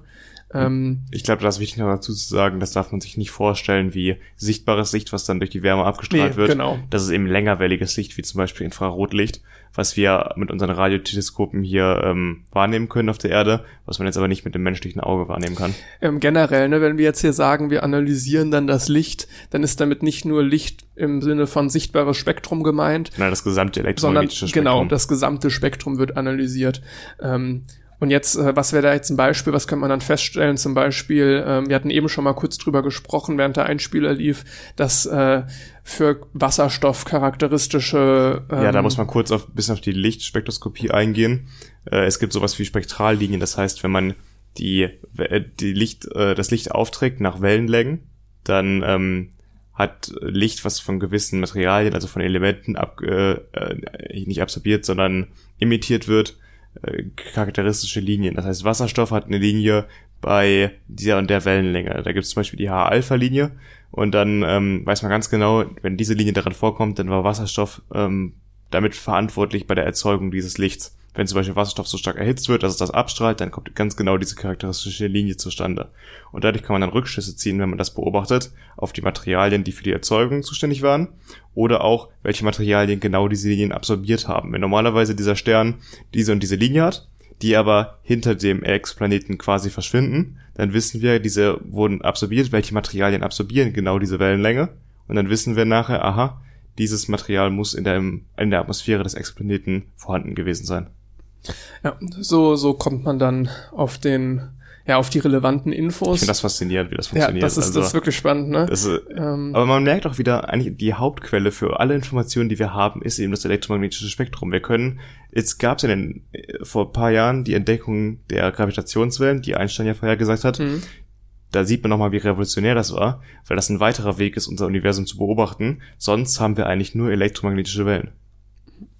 Jetzt möchte ich gerne nochmal darauf eingehen. Wir haben jetzt ja viel darüber gesprochen, wie man Exoplaneten findet, wie man ihre Atmosphäre äh, analysiert und da Rückschlüsse zieht, aus was sie dann eigentlich bestehen. Ähm, da ist jetzt nochmal zu, zu äh, spannend nachzufragen hinsichtlich jetzt von außerirdischen Leben. Wonach suchen wir jetzt? Im Einspieler war es insofern verkürzt einfach nach Erdähnlichen. Im Groben stimmt das auch. Allerdings kann ein Planet tatsächlich bessere Eigenschaften haben, als es die Erde hat. Da gab es jetzt ähm, Ende 2020, also äh, am, am 14. Dezember, äh, gab es eine Studie mit dem Titel In Search for a, a Planet Better Than Earth, äh, Top Contenders for a Superhabitable World. Superhabitable. Ja. ähm, und die haben so ein bisschen versucht, naja, zu formulieren, was würde denn einen Planeten besser machen als die Erde? Ähm, und das fand ich ganz interessant. Also erstmal, man sucht natürlich nach Felsenplaneten, ne? Gasplaneten sind erstmal jetzt raus. ja. ähm, ja, dann ein Planet, der möglichst eher alt ist, fällt auch raus, weil der Kern erkaltet unter Umständen. Also ein Planet sollte nicht zu alt sein. Er sollte schon ähm, eine gewisse Aktivität haben. Genau. genau. Also wir brauchen einen Kern, der noch heiß ist für geothermische Energie, die zum Beispiel dann auch für ein schützendes Magnetfeld antwort, verantwortlich Darauf wollte ich ist. noch zu sprechen kommen, ob das auch relevant ist dafür. Ja. Aber natürlich, also ein Magnetfeld ist natürlich wichtig für die Entstehung von Leben, weil wenn wir von der ganzen Röntgenstrahlung und den schnellen Teilchen von der Sonne getroffen werden würden, würde sich unser Erbgut, glaube ich, sehr schnell in Luft auflösen. Na, natürlich, was halt immer so ein bisschen, ich finde es ein Stück weit faszinierend, dass diese Frage noch übrig bleibt, und zwar, gibt es vielleicht auch einfach eine Lebensform, für die das vollkommen egal ist oder die vielleicht meinetwegen sich davon ernährt, von solchen Strahlungen. Das wäre ja potenziell denkbar, weil in diesen Strahlungen Energie drin ist. Ja, natürlich, Energie ne? durch Bewegung. Ja, insofern, ähm, natürlich, man sucht danach, weil es halt für uns am wahrscheinlichsten klingt, aber es kann auch kompletter Quatsch sein. Also, nicht insofern Quatsch, als bei uns hat es ja geklappt, ne, aber dass zum Beispiel eine andere Art von Leben viel, viel häufiger im Universum ist. In einem gewissen Grad braucht das die Natur auf der Erde ja auch, die Strahlung und eben das Verändern des Erbguts, weil dadurch diese Mutation erstmal in Gang gesetzt wird. Wir haben random Mutationen in Tieren und uns Menschen und Pflanzen etc. Und die sorgen nämlich dafür, dass die natürliche Selektion greifen kann und sich nachher eben die besten Mutationen durchsetzen im Laufe der Zeit. Und dadurch sind diese Mutationen auch durch Strahlung einfach unabdingbar. Mhm. Also nochmal kurz, ähm, nicht zu alt, weil sonst keine geothermische Energie und kein Magnetfeld. Äh, welches Alter ist gut? Da sagen die Wissenschaftler fünf bis acht Milliarden Jahre. Das ist jetzt natürlich ein Ticken älter, als es die Erde ist. Allerdings braucht... Ist ja nur 6000 Jahre alt, wie wir das wissen. Klar. Allerdings äh, braucht Leben halt auch Zeit, sich zu entwickeln. Das heißt jetzt zu sagen, äh, nur weil wir gerne geothermische Energie haben, nehmen wir einen ganz jungen Planeten, funktioniert auch nicht, weil, wie gesagt, jetzt auf der, die Erde ist 4,5 Milliarden Jahre ja. alt. Ähm, hat auch seine Zeit gebraucht, also sagen sie jetzt fünf bis acht Milliarden Jahre. Obwohl, glaube ich, schon Leben auf der Erde seit zwei, zweieinhalb Milliarden Jahren existiert, also mikrobielles Leben, aber immerhin.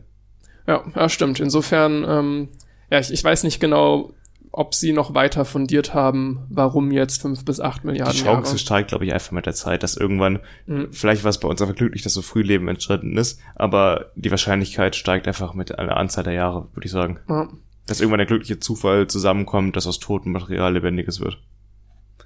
Ein weiterer Faktor ist äh, Größe und Gewicht, also Masse. Äh, und da sagen sie ein bisschen Masse, mehr Masse als die Erde wäre gut. Und zwar hält das die Hitze im Kern länger und die Atmosphäre wird besser gehalten. Das ist ja das Problem vom Mars, der ist ja um einiges kleiner als wir und verliert deswegen auch mehr Atmosphäre oder schneller die Atmosphäre. Das ist ja und genau er die, kein Magnetfeld. Genau, das ist ja genau die Frage, ob vielleicht mal der Mars, man geht ja, glaube ich, mittlerweile eher davon aus, das ist jetzt absolut keine bewiesene Tatsache, aber ich glaube, so man tendiert momentan eher in die Richtung zu sagen, der Mars hatte mal eine Atmosphäre, die er dann verloren hat. Ja, das stimmt. Das habe ich so auch im Kopf. Ich meine, Venus, der andere Nachbarplanet von uns, hat ja auch eine Atmosphäre. Äh, Venus hat die Atmosphäre noch und die ist ja auch enorm dick. Ja. Mhm. Ein weiterer Punkt ist der Zentralstern. Äh, der könnte ein bisschen stabiler sein und eine längere Lebensdauer haben, als es unsere Sonne hat. Unsere Sonne hat so eine Lebensdauer von 10 Milliarden Jahren circa, ähm, was eher so Mittelmaß ist. Also da gibt's deutlich längere.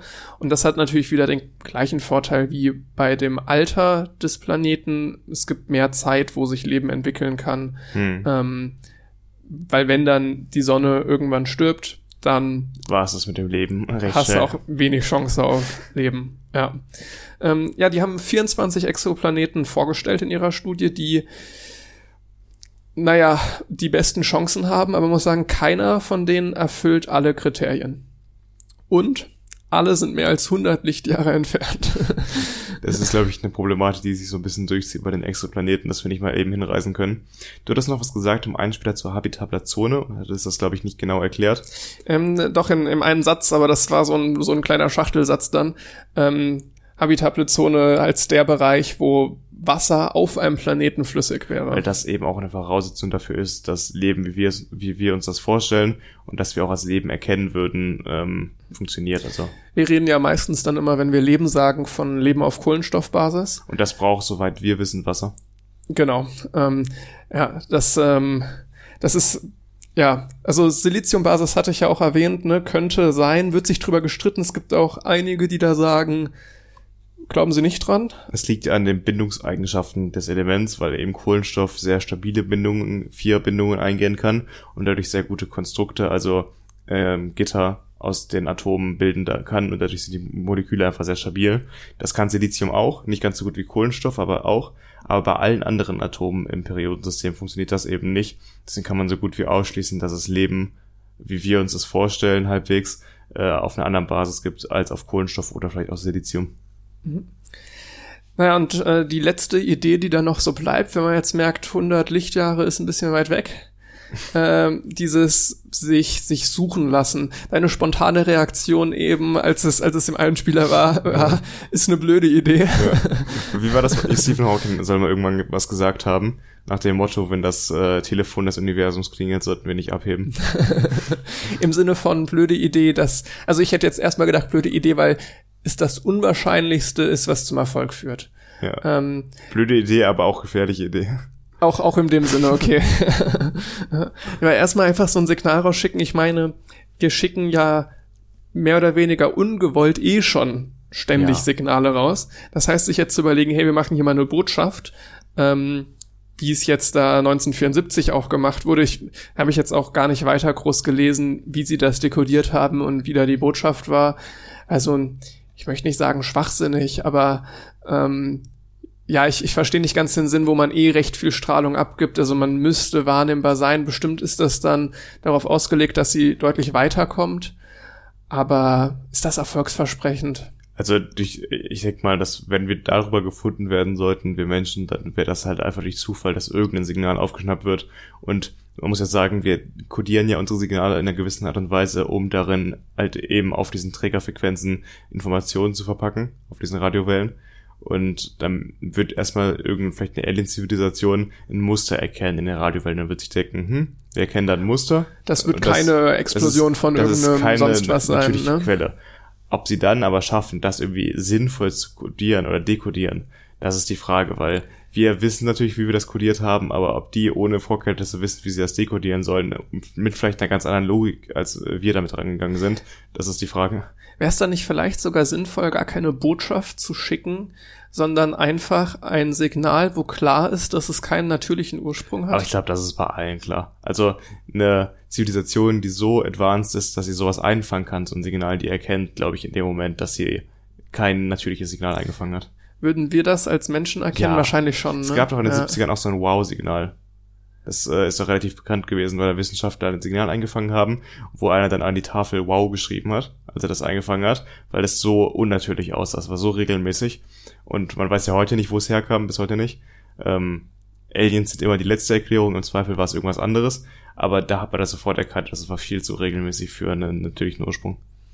Ich, ich erinnere mich auch noch an einen Fall, auch wenn das irgendwie, ich krieg's wahrscheinlich nicht mehr ganz zusammen, wie da die Regelmäßigkeit mitspielt, aber so als, als witzige Anekdote hatte ich das mal gehört, dass auch Forscher geglaubt haben, ein sehr komisches Signal aufzu, aufzunehmen äh, und da auch schon fast in Richtung Aliens tendiert haben und dann irgendwann feststellen mussten, es handelt sich um Mikrowellen, die zu früh geöffnet wurden, also während sie noch Mhm. äh, laufen sind und ganz kleine Spitzen von Mikrowellenstrahlung, die sie eingefangen haben Ja. und dann fehlinterpretiert. Deswegen, also dieser Grundsatz, die letzte Erklärung sind immer Aliens, das ist schon wichtig Ja. Es gibt tatsächlich paar, paar Baustellen. Ähm, ich habe es leider gar nicht mehr ganz genau im Kopf. Es war jetzt ein schon was älterer TED-Talk auch zu einem astronomischen Thema, wo auch klar ist, das können wir uns momentan nicht erklären, ein Phänomen, was da zustande kommt, aber die Wahrscheinlichkeit, dass das am Ende Aliens sind, ist halt sehr gering, weil wir, was Weltraumforschung angeht, wir wissen einiges, aber halt auch nicht alles und ob man jetzt sagen möchte, wir wissen vieles, äh, Das kann man nicht beurteilen. Ne? ja, du weißt halt nicht, was es da noch gibt. Und das heißt, irgendeine Anomalie sonst wie dann zu sagen, das müssen Aliens sein, ist sehr kurz gedacht meistens. Man kann ruhig sagen, das ist dann auch richtig, es können Aliens sein. Aber das ist Man muss das ins Verhältnis setzen. Man kann nicht einfach sagen, es können Aliens sein. Das suggeriert, glaube ich, was Genau, falsch ist. dann Man hast du es direkt die Schlagzeilen mit deinem Ja. Namen. Äh, das willst du auch nicht. Also vorausgesetzt, du bist jetzt ein ernstzunehmender. Wissenschaftler. Ähm, da möchtest du nicht sowieso denkt, er hätte, es könnte sein, dass er Aliens gefunden hat. Ja. Ähm, Der kann sich nur mit blamieren im Endeffekt. Aber wo du eben, wo wir eben dabei waren, dass es ja vielleicht schon Aliens gibt, die viel länger existieren als wir. Dass man eben nach Planeten sucht, die schon länger ähm, diese habilitablen, habilitablen ähm, Bedingungen haben, sodass da Leben entstehen könnte. Da sind wir auch ganz schnell beim Fermi-Paradoxon.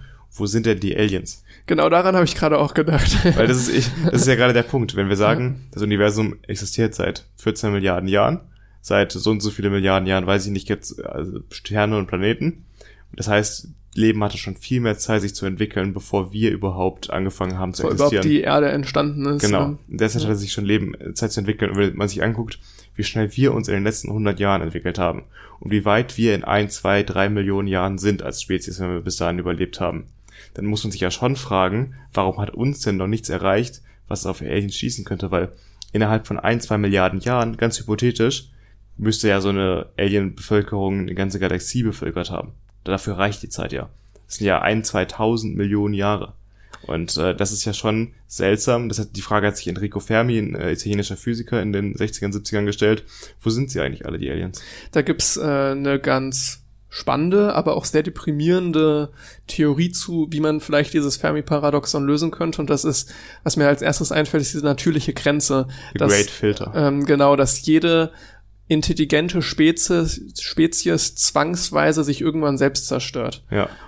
Aber eine andere, also es gibt mehrere Lösungen zu diesem Paradoxon. Das ist eine, Ja, eine das, Lösung. ist, das ist eine, eine recht populäre. Eine andere gerade, ist- gerade weil wir Menschen da auch auf einem ganz guten Weg sind. würde Hab ich mal- manchmal das Gefühl, ja. Würde ich prognostizieren. Und dann ist es halt entweder die eine oder die andere Sache, die die Spezies am Ende ausrottet. Ähm, eine andere ist, es gab eine Spezies am Anfang, die äh, halt sich behauptet hat in einer Galaxie oder in mehreren Galaxien. Und die sorgt jetzt dafür, dass keine andere Konkurrenz hochkommt. Es, es klingt absurd, aber Klingt deutlich spannender auf jeden Fall.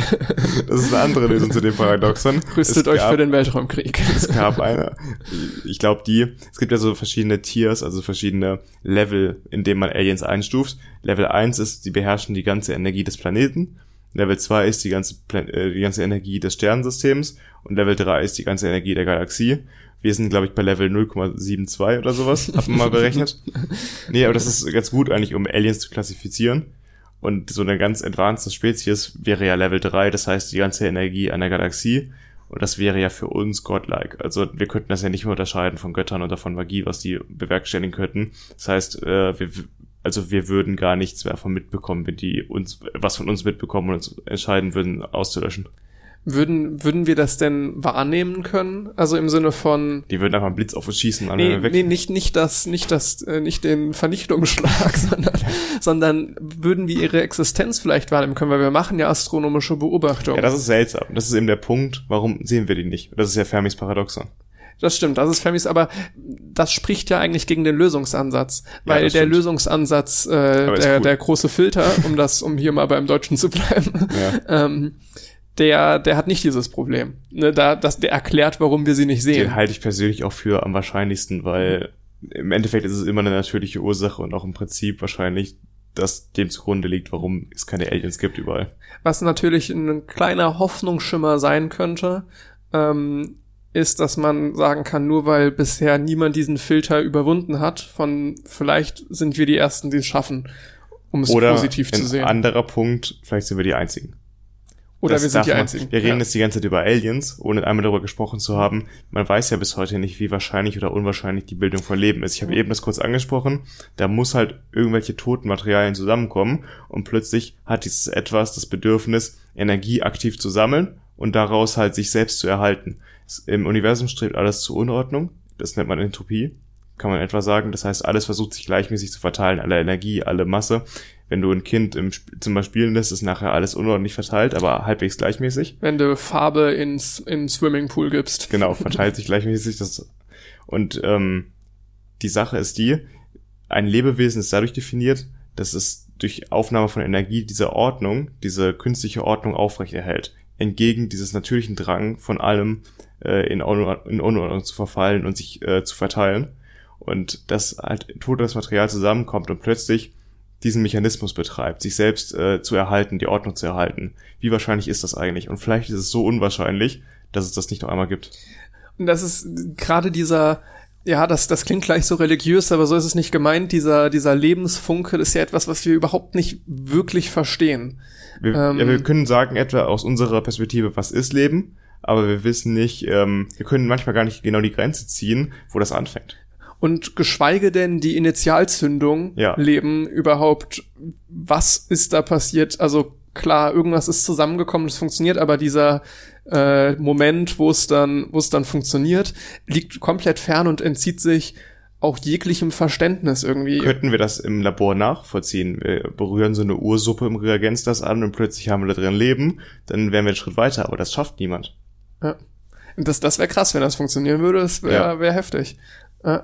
Aber eben, weil wir das auch als Menschen gar solche nicht solche Dinge wie Evolution und so weiter. Ich finde, das ist sehr sehr gut greifbar und sehr gut verständlich. Also weil es ja jetzt gerade noch passiert genau jetzt gerade passiert ist und jetzt keine Ahnung ich, also was heißt ich kann mir vorstellen aber es fällt mir deutlich leichter mir vorzustellen wie jetzt aus einem aus einer ganz kleinen Bakterie oder so dann irgendwann mal ein Mensch wird hm. ähm, fällt mir deutlich leichter als überhaupt zu verstehen wie aus dem aus dem toten Material diese Bakterie geworden ist genau also Bakterie ist ja schon was sehr komplexes was es am Anfang war sind ja ein paar Aminosäuren die dann zusammengespielt haben und ähm, ich glaube, kurz gesagt hat dazu echt ein paar gute, sehr, sehr gute Videos gemacht. Habe ich auch, als du gerade Fermi-Paradoxon angesprochen hast, hatten wir schon mal Fermi-Paradoxon in den Show Notes von kann, kurz gesagt. Kann gut sein. Äh, sollten wir vielleicht diese Folge auch wieder machen. Aber die haben auch bestimmt eine Folge zu dem Entstehen von Leben.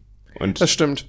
Auch wenn da sie haben da viel zu, ne, im Sinne von Ursuppe hier und ähm, aber den letzten Funken weiß halt auch keiner, ne? Den, ja, genau. den entscheidenden Funken. Also im Endeffekt sind irgendwo Aminosäuren zusammengekommen, so dass es äh, Energie nutzbar wurde, zum Beispiel Sonnenstrahlung, und daraus halt eine Ordnung entstanden ist. Deswegen sucht man ja zum Beispiel auch auf Asteroiden, deswegen ist es so wertvoll, wenn auf der Erde ein Asteroid einschlägt und man dieses Material untersuchen kann ob darauf vielleicht Aminosäuren zu finden sind, etc. auf anderen Himmelskörpern, gibt es denn die Voraussetzungen, zumindest das Rohmaterial für Leben auch anderswo? Das war tatsächlich auch ein Punkt, wo ich noch überlegt hatte, ähm, darauf einzugehen, auf die ähm, Asteroiden und Kometen, ähm, ja. weil da lassen sich tatsächlich ganz viele Infos rausziehen, die gerade in diese äh, Leben- und Entstehungskerbe reinschlagen. Äh, das ist durchaus interessant. Ja. Das ist ja auch eine Theorie, dass äh, die eben, das Leben gebracht haben. Sozusagen, genau, das Leben ne? ja. nicht auf der Erde entstanden ist, sondern anderswo im Universum und nur eben durch einen Meteoriten auf die Erde gekommen ist. Die, zumindest die Grundbausteine. Weil ja. am Anfang äh, gab es etwas im Sonnensystem, das hieß großes Bombardement. Und äh, da sind einfach sehr, sehr viele Bruchstücke noch aus der Entstehung des Sonnensystems ähm, herumgeflogen und die Erde wurde bombardiert quasi von diesen ganzen Asteroiden und Meteoriten. Und dabei ist ja eine Menge Material noch von außerhalb auf die Erde gestürzt. Und das ist ja auch vielleicht wichtig gewesen für die Entstehung von Leben. Um dann nochmal zum Schluss das Thema immer ganz kurz zusammenzufassen. Äh, es gibt die Möglichkeit, einfach sich suchen zu lassen. Keine sonderlich coole Idee, weil, also ist vielleicht ganz witzig, aber funktioniert wahrscheinlich nicht sonderlich gut. Dann die Exoplanetenbeobachtung, sehr spannendes Thema. Ähm, kann man viele Analysen mitmachen, viel über andere Planeten herausfinden. Wirklich sicher sein, ob dann da Leben ist oder nicht, wird sehr schwierig durch eine reine Atmosphärenanalyse. Insofern interessant, aber so richtig mega vielversprechend ist das auch nicht. Und dann bleibt halt noch, wir suchen bei unseren Nachbarn, wir schauen genauer bei unseren Nachbarn nach und da passiert ja momentan einiges Spannende, was jetzt zum Beispiel per Perseverance oder äh, die chinesische Rover-Mission angeht. Noch ein Contestant für die beste Überleitung dieser Folge. Vielen Dank. genau, das ist nämlich mein Thema. Was machen eigentlich Perseverance und die chinesische Raummission im, auf dem Mars? Und dazu habe ich jetzt ein kleines Update vorbereitet. Vor einem halben Jahr landete der Perseverance Rover der NASA mit dem Ziel, Spuren von vergangenem Leben zu finden auf dem Mars. Nun liefern erste Analysen von Gesteinsproben neue Erkenntnisse über die frühere Beschaffenheit des roten Planeten. Höchste Zeit also, sich wieder dem Roboter auf unserem Nachbarplaneten zuzuwenden.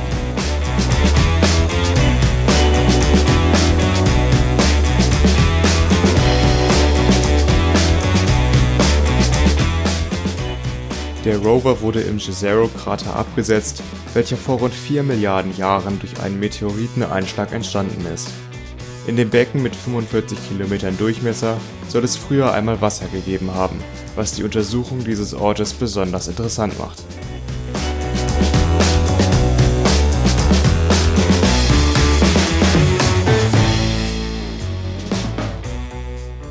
Am 1. September hat der Rover zum ersten Mal erfolgreich eine Gesteinsprobe entnommen und das Probenröhrchen danach verschlossen. Beim ersten Versuch im August scheiterte die Operation noch, wahrscheinlich an zerbröselndem Gestein, mit dem kein Probenröhrchen gefüllt werden konnte. In der gleichen Region nahm der Rover noch am 6. und 8.9. je eine Probe aus demselben Stein. Dieser besteht aus Basalt, was einen vulkanischen Ursprung nahelegt es könnte also früher Lavaströme auf dem Mars gegeben haben. Zudem sind in den Proben Salze zu finden, welche sich durch fließendes oder verdunstendes Wasser dort angesammelt haben könnten. Die Salze sind besonders interessant, da sie winzige Bläschen mit Wasser aus den frühen Tagen des Mars enthalten könnten. Diese mikroskopischen Zeitkapseln benutzt man auch auf der Erde, um vergangenes Leben zu erforschen. Die Titanröhrchen mit den Proben verstaubt Perseverance momentan noch selbst wird sie aber in Zukunft an verschiedenen Orten platzieren, so dass sie in Zukunft wieder aufgesammelt werden können. In den 2030er Jahren planen NASA und ESA in einer gemeinsamen Mission die Proben auf die Erde zu holen, um sie hier im Detail analysieren zu können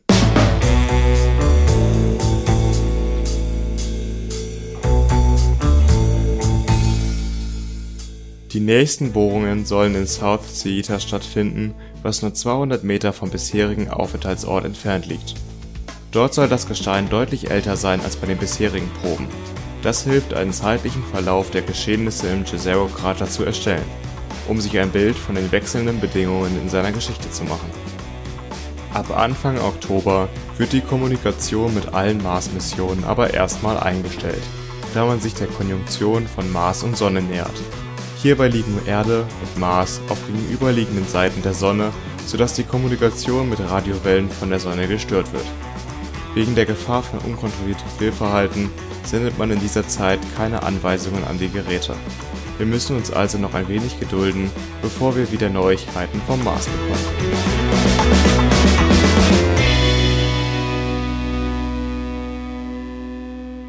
Also, dass der Jezero-Krater früher mit Wasser gefüllt war, war schon vor der Mission bekannt.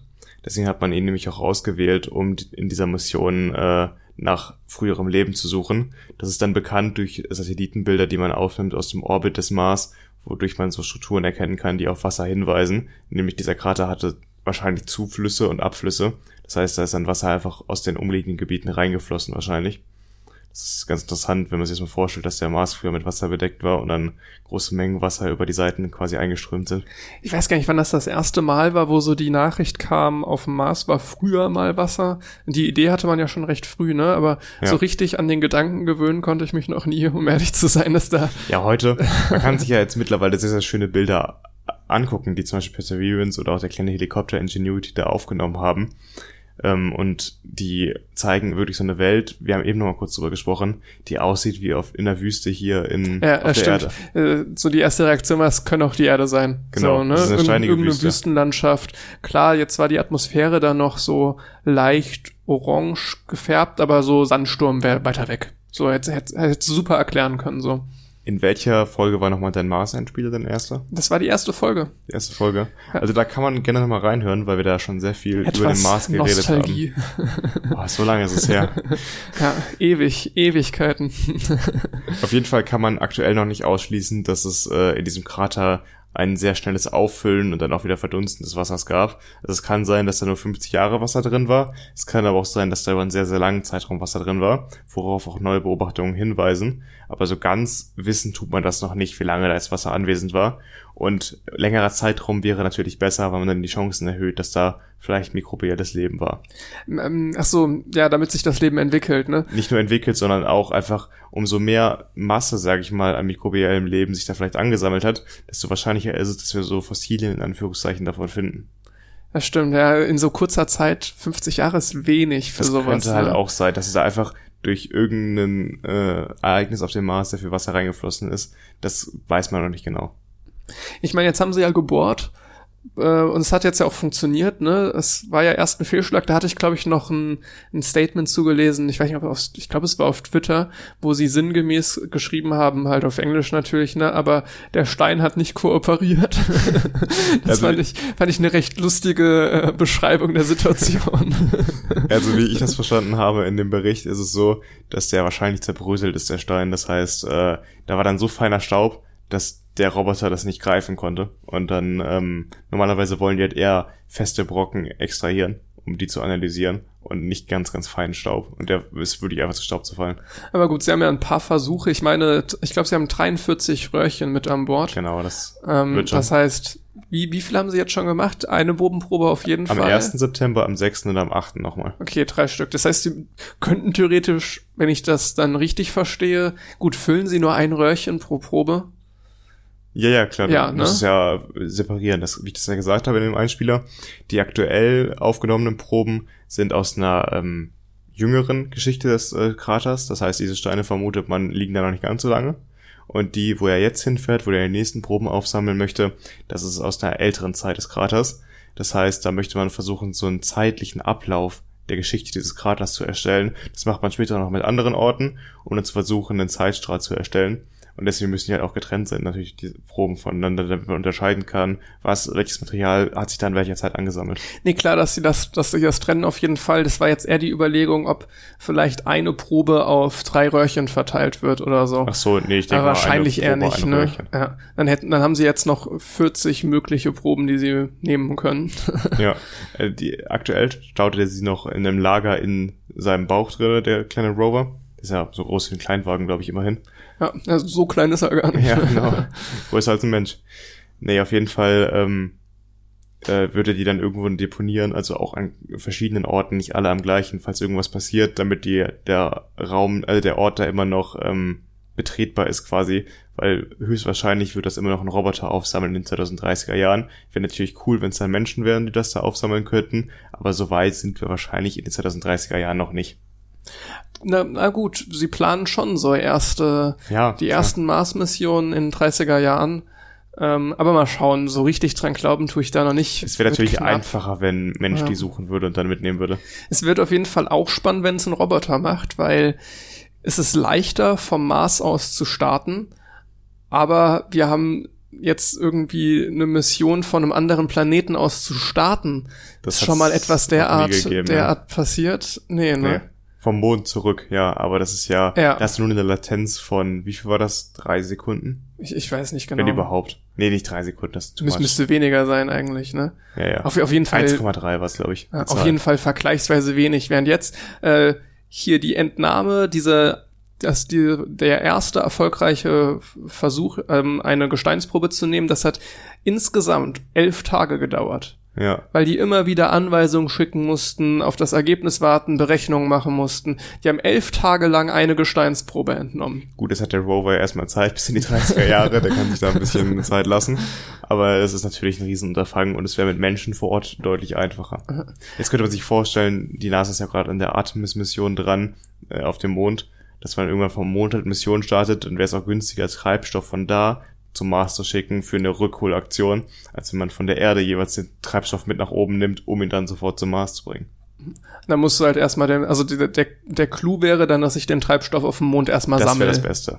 Äh, ich Ach so, mein, ich du meinst- du meinst produzieren. Produzieren. Äh, noch cooler, stimmt schon. Ja, Es gibt doch, meine ich, gefrorenes Eis auf dem Mond. Das hat man da ja, gefunden vor ein paar ja. Jahren. Das hatten wir, glaube ich, auch in Folge 1 des Und die Überlegung Podcasts. ist ja, ob man ähm, damit, wenn das genug ist, nicht Elektrolyse betreiben kann, um halt den Wasserstoff und den Sauerstoff als Knallgas, als Antriebsstoff, wie man es bei, normalerweise bei Raketen immer tut, auch zu nutzen.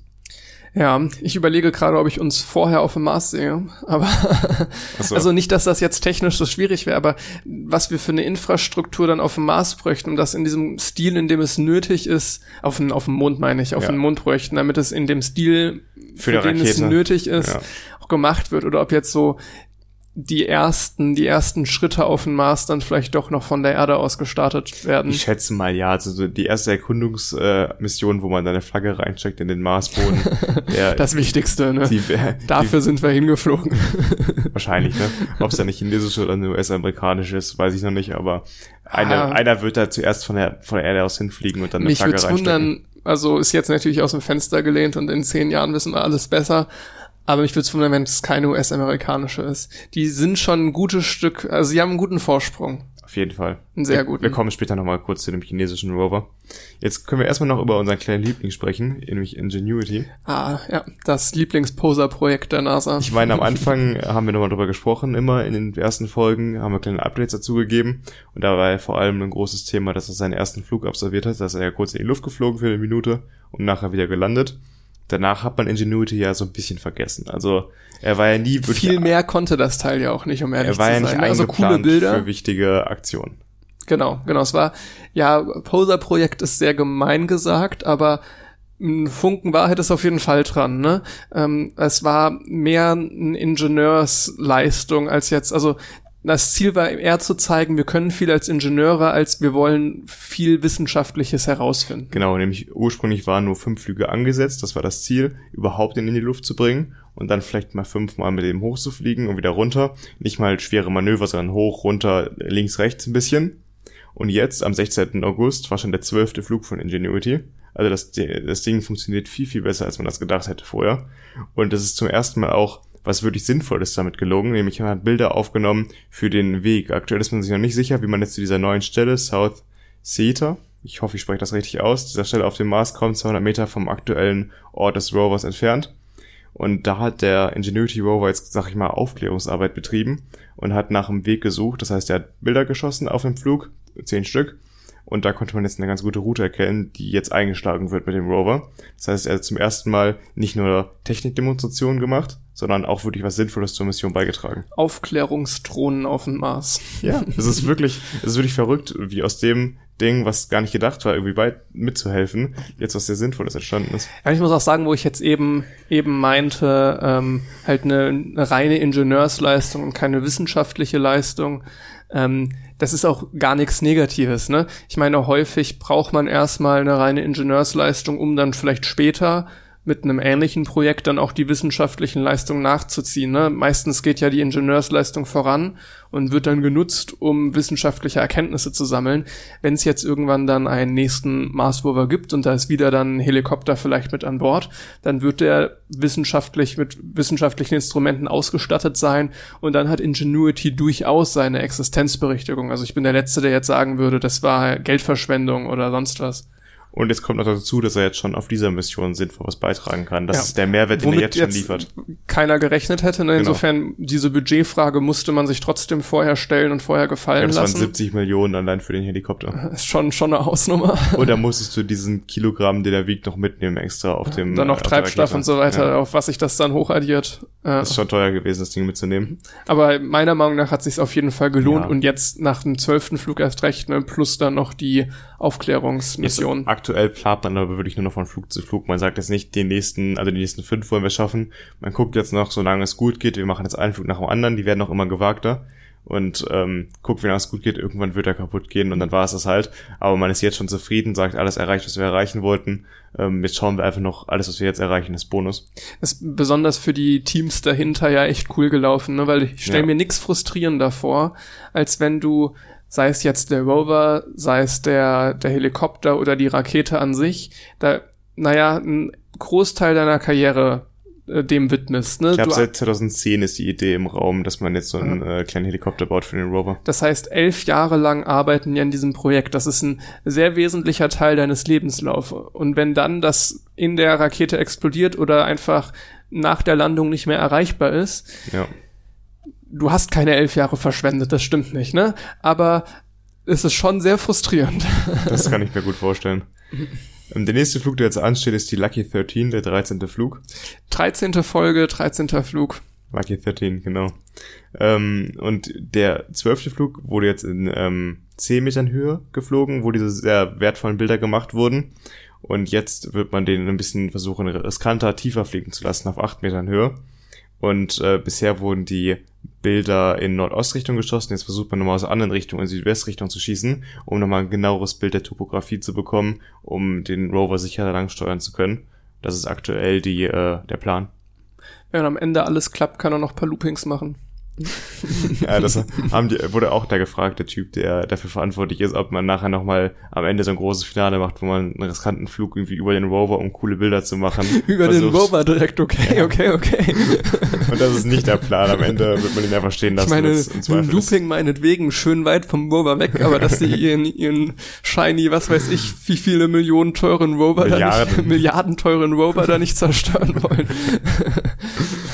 Also der weiteste Flug war bisher Flug Nummer 9 am 5. Juli, über 625 Meter.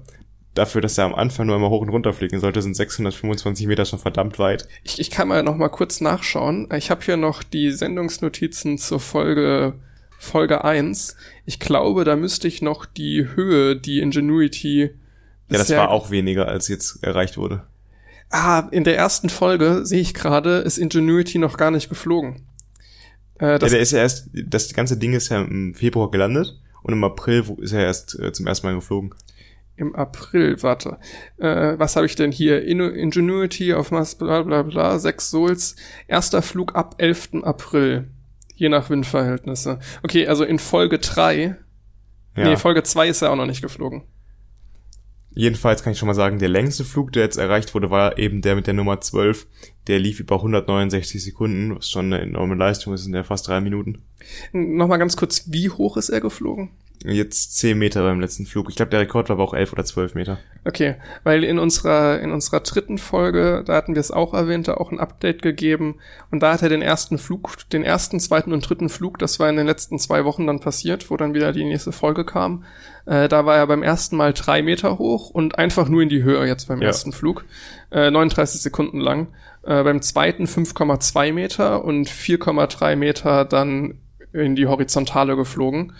Und beim letzten auch 5,2 Meter und 100 Meter horizontal. Also er hat sich quasi verdoppelt von der Flughöhe her. Und äh, verfünffacht von der Distanz, die er von, von, von der horizontalen, ja. In diesen drei Minuten, die ich eben angesprochen habe, hat er dann die zehn Fotos gemacht, die so gut waren und die kann man sich auch online mal anschauen auf der Seite von JPL und NASA.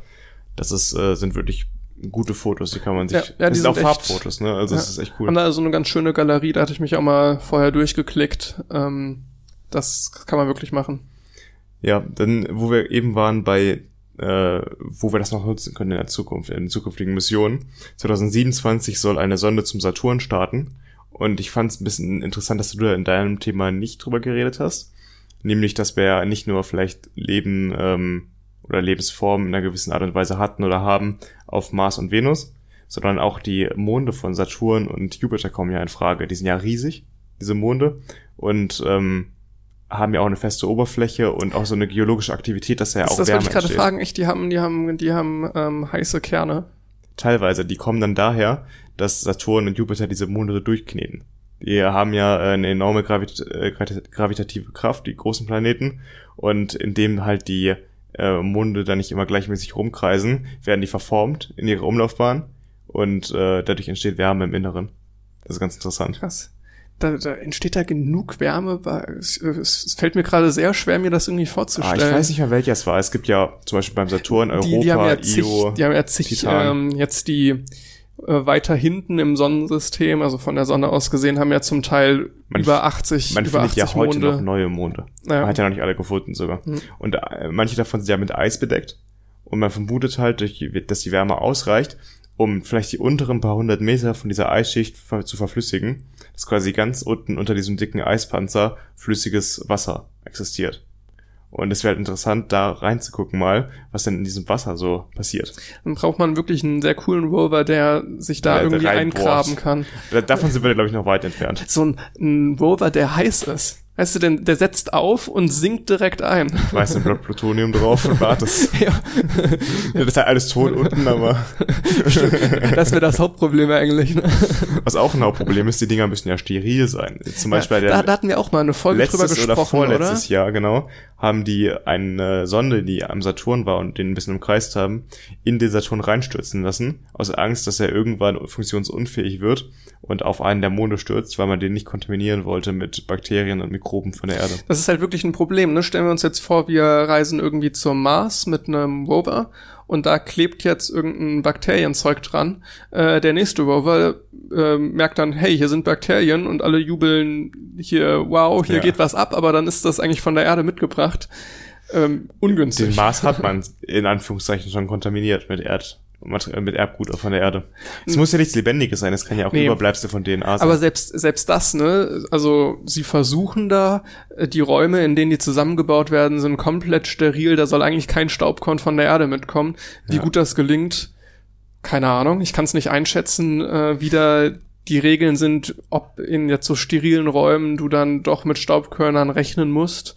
Hat nicht Buzz Aldrin gesagt, nach der Mondmission, also nach der ersten Mondlandung, waren die auch in Quarantäne für zwei, Hm. drei Wochen, dass in den Wohnwagen, in denen die Quarantäne waren, äh, Ameisen reingekommen sind.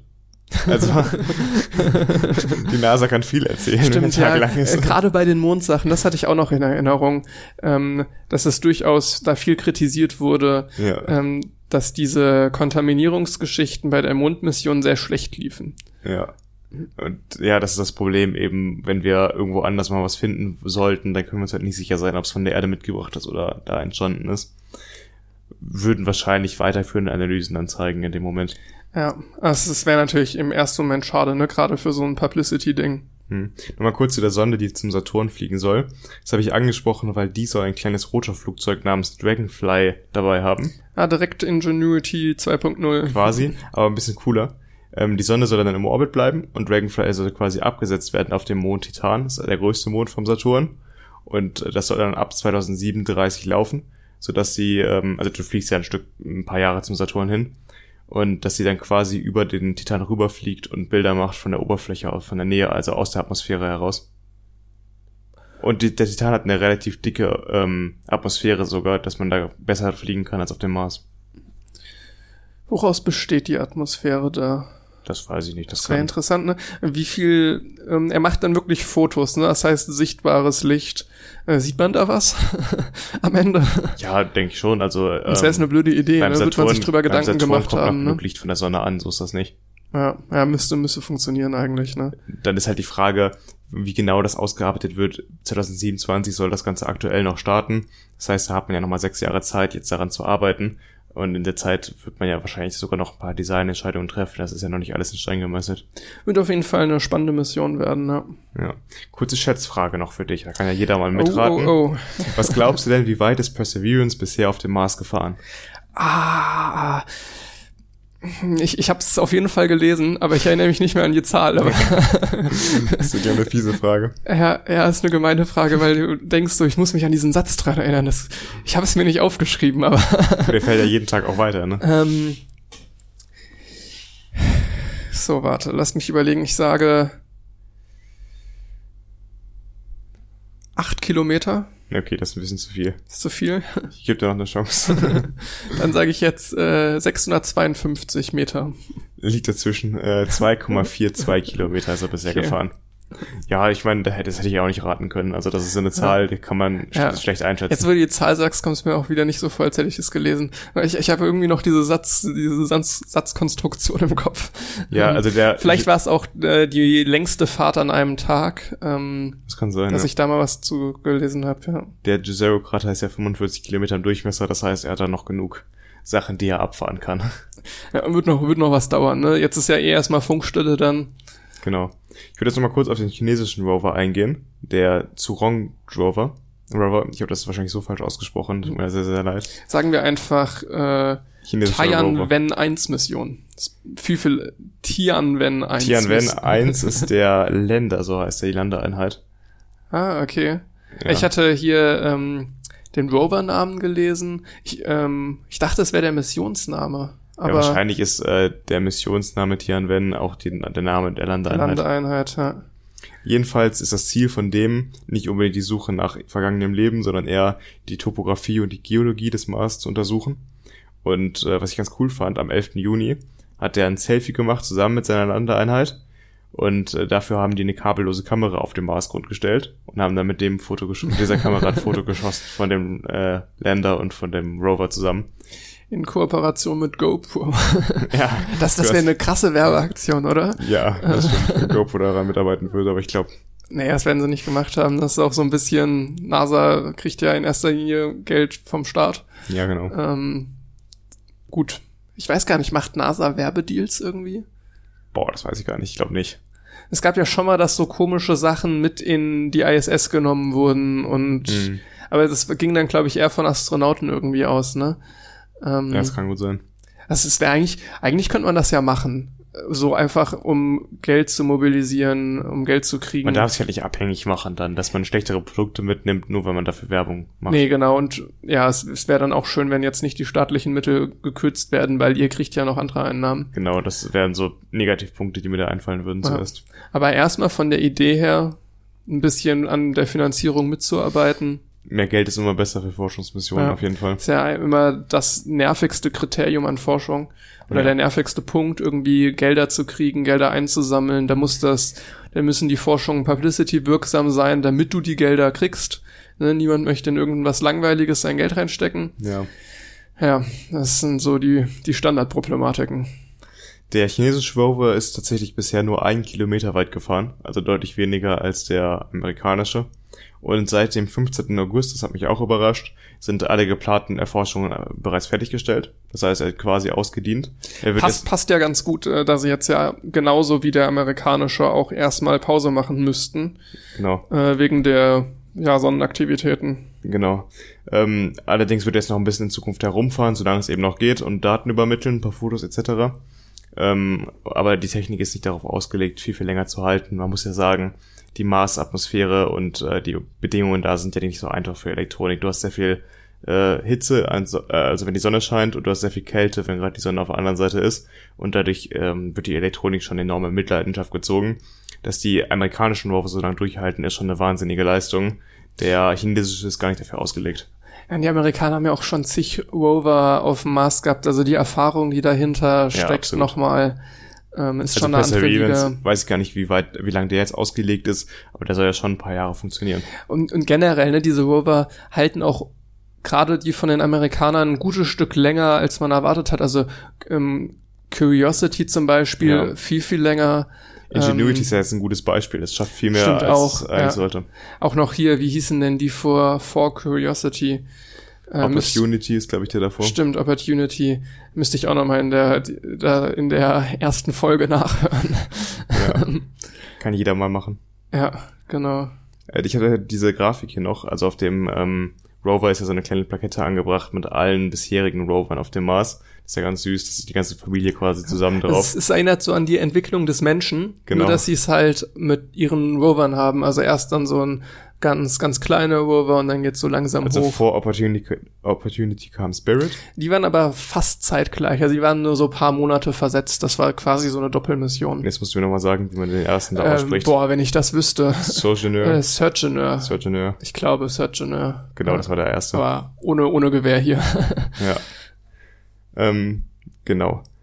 Das heißt, äh, wir haben jetzt zum ersten Mal mit dem chinesischen Rover einen andere, also einen Rover von einem anderen Land gesehen auf dem Mars. Aber man Das muss stimmt. sagen, dass die Amerikaner jetzt doch noch die Vorherrschaft halten. Absolut, ne, angeht. aber es, es war schon ein großes Ding. Ich weiß noch, wo wir dann das erste Mal, wo er dann gelandet ist, drüber gesprochen haben. Vorher ist jede Landung auf dem Mars, die jetzt ein Rover mit an Bord hatte, schiefgelaufen. Von Also allen Nationen. außer der USA. Ja. Ähm, ich meine, die ESA hat es ja auch mal versucht, 2016 meine ich. Ähm, ist auch schiefgelaufen, hatte dann keinen, also hat nicht mehr geantwortet nach der Landung. Da war dann genau so ein Fall, ne, wo du Ewigkeiten an so einem Ro Rover arbeitest und am Ende hast du einen Klumpen Müll auf dem Mars liegen Ja, das ist, bringt nicht als so. Ergebnis der jahrelangen Arbeit. Das ist nice. Aber da, ich finde es ganz cool, dass es ähm, die Chinesen geschafft haben, weil es vielleicht nochmal ein bisschen mehr Schwung reinbringt. Ähm, so ein Wettrennen zum Mars hat auch den Vorteil, dass es halt schnell geht. Ist die, die Eigenschaft von Rennen nur mal. Ja, genau. ähm, das könnte so ein Antriebgeber sein. Ich find's auch schön, wenn es schneller vorangeht, eben mit äh, Missionen wieder zum Mond oder auch weitere Missionen, wie wir eben angesprochen haben, zu den, Plan äh, zu den Monden der Planeten Saturn und Jupiter. Das ist äh, auf jeden Fall etwas, was ich ganz spannend finde eigentlich und ich find's cool, wenn wir da noch mehr mitbekommen würden in unserer Lebensspanne. Also wenn die jetzt sagen, 2037 soll das starten, dann kann man damit rechnen, dass es wahrscheinlich erst in den 40er Jahren wirklich aktiv da arbeitet am Saturn. Und das zieht sich ja alles immer nach hinten raus. Ich meine, wir haben ja immerhin das Glück, dass ich fest daran glaube, dass wenn jetzt nicht hier auf der Erde selber uns noch irgendwelche Schicksale erei- ereilen, also wenn es jetzt so halbwegs mit dem Fortschritt in der Form weitergeht, oder selbst wenn es stagniert, ähm, glaube ich, dass wir eine, eine bemannte Mars-Mission miterleben werden. Ja, das hoffe ich Ähm, auch wirklich. das ist ganz schön. Ja, weil wir haben ja diesen Mondmoment nicht gehabt. Das war ja eigentlich ein Moment für unsere Großeltern, wo sie das mitbekommen haben, die erste Mondlandung. Und es wäre cool, wenn es das für unsere Generation Für auch unsere nochmal Generation dann der Mars. gäbe. Ja, genau. Und die Generation danach, was wird der nächste Planet? Oh, vielleicht in den Wolken der Venus, da kann man auch nochmal Folge 2 nachhören. Stimmt. Ja, so, die Cross-Promotion ist dann auch langsam vorbei. Absolut. dann würde ich damit auch das Thema jetzt erstmal abschließen und dann kommen wir zum Studiumsteil, würde ich sagen. genau.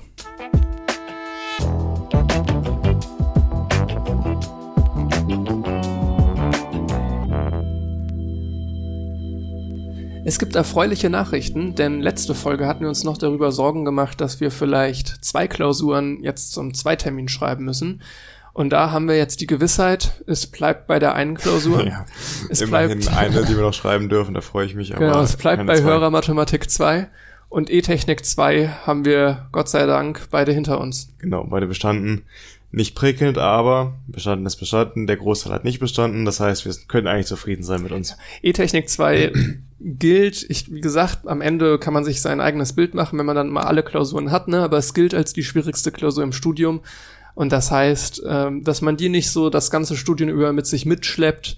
Man sieht echt viele höhere Semester beim, beim, bei der Prüfung dann in dem Hörsaal. Das ist eigentlich schon mal das Wichtigste, ne? dass sie einfach weg ist. Ähm, Genau, es ist nicht selten, dass man die dann im vierten oder sechsten nochmal schreiben würde. Und äh, jetzt haben wir die hinter uns und können uns nochmal voll auf Filme konzentrieren. Richtig Bock. Und da ich die nicht nochmal nächstes Jahr schreiben möchte, hoffe ich wirklich darauf, dass es das, das was es wird. Also jetzt schreiben wir die nächste Woche, nachdem wir aufgenommen haben. Genau, am Dienstag, der nächste Dienstag dann. Das heißt, wir berichten dann darüber ähm, in der nächsten Folge. Dann können wir vielleicht schon sagen, ob wir die bestanden haben.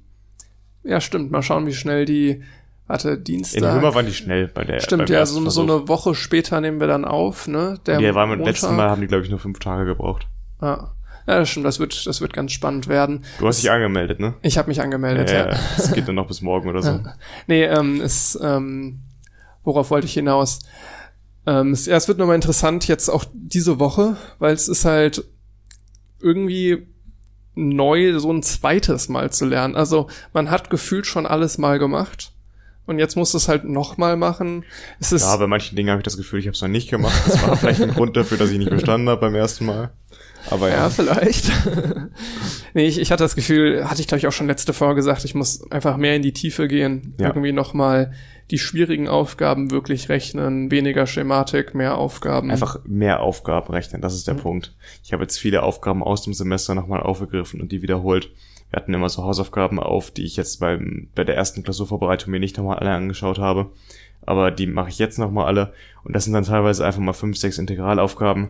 Einfach rechnen und dann merkt man sich die Dinge und dann geht das hoffentlich in der Klausur einfacher, weil ich hatte beim letzten Mal auch mit ein, zwei Integralen Probleme in der Klausur und das kann es eigentlich nicht sein. Ich meine, wir sollten in der Klausur auch Arcus integrieren. Genau. Das war, Ja, das ist dieser Trick mit partieller Integration, einmal Arcosinus und dann ja, aber dann musst du auch die Ableitung von Arcus und sowas wissen, ähm, meine Ja. ich, damit das ist funktioniert. ja wie beim Sinus und Cosinus eigentlich. Und also ich fand das eine echt miese Aufgabe, Ja. weil normalerweise lernst du die als Standardintegrale. Also wenn du jetzt so kompliziertere Integrale berechnen sollst, ähm, dann führst du die zurück auf so ein Standardintegral und häufig ist dann eins davon irgendwie Tangens oder Arcosinus oder sonst was. Das heißt eigentlich etwas, was du auswendig lernst. Jetzt dann aber mit äh, partieller Integration, Substitution und so weiter, dann diesen Arcosinus per Hand zu integrieren dann noch die Ableitung zu kennen, also du, du gehst ja nicht davon aus, ich, ich darf die Standardintegrale nicht verwenden, aber ich darf die Ableitungen irgendwie verwenden. Also ja, ein Ja. bisschen komisch einfach. Ja, du musst mir nachher, mal- nachher nochmal verraten, wie viele Integrale du wirklich auswendig lernst, weil ich war jetzt auch dabei, ein paar zu lernen. Das tut man ja auch ganz von alleine, wenn man die Aufgaben rechnet.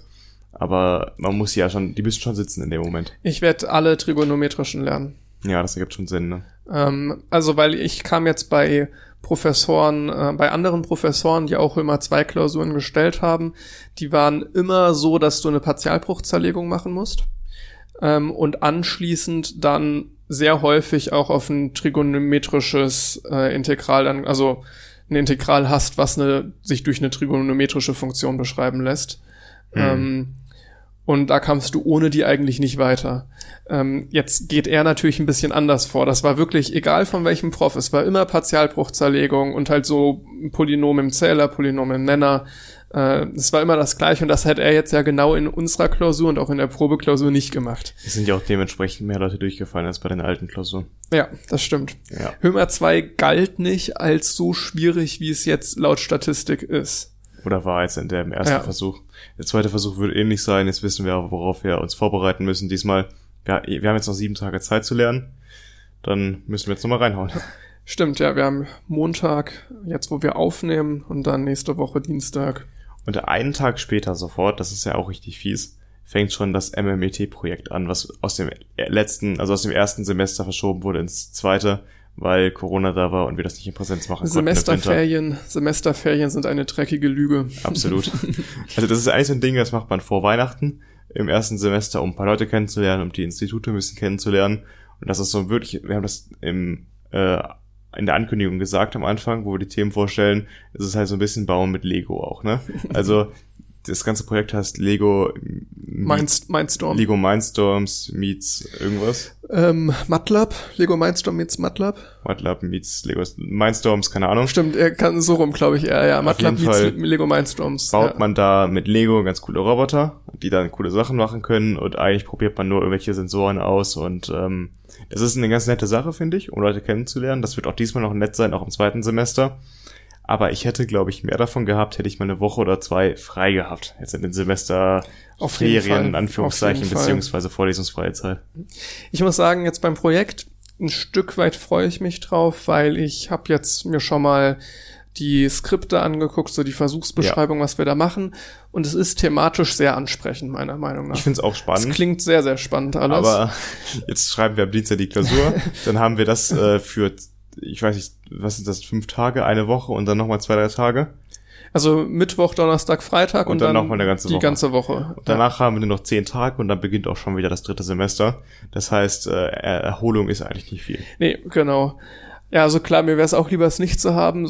Was mich natürlich jetzt noch ein Stück weit daran stört, Themen sind sehr cool, aber die werden Stress machen.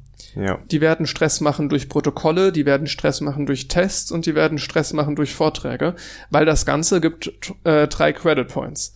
Das ist auch Wahnsinn. Also das gibt genauso viel wie unsere Praktika, die wir während des zweiten Semesters gemacht haben.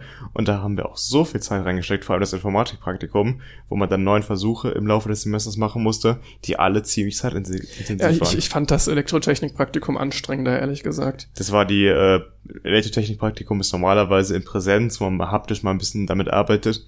Wir haben das alles mit einer Simulationssoftware gemacht und der Umgang damit war auch ziemlich schwierig und darüber haben wir am Anfang des Podcasts auch uns genug beschwert. Ja, stimmt, da, da habe ich mich auch viel drüber aufgeregt. Nee, und ich weiß noch, für dieses Praktikum hatte ich äh, echt einige Wochenendtage, also einige Samstage opfern müssen.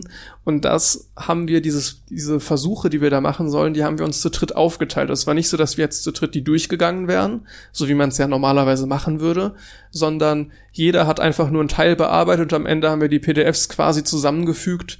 Also kann man sich auf jeden Fall vorstellen und das dann eingereicht. Ohne jetzt nochmal groß beim anderen drüber zu schauen. Also so gesehen habe ich immer nur ein Drittel des eigentlichen Pensums gemacht.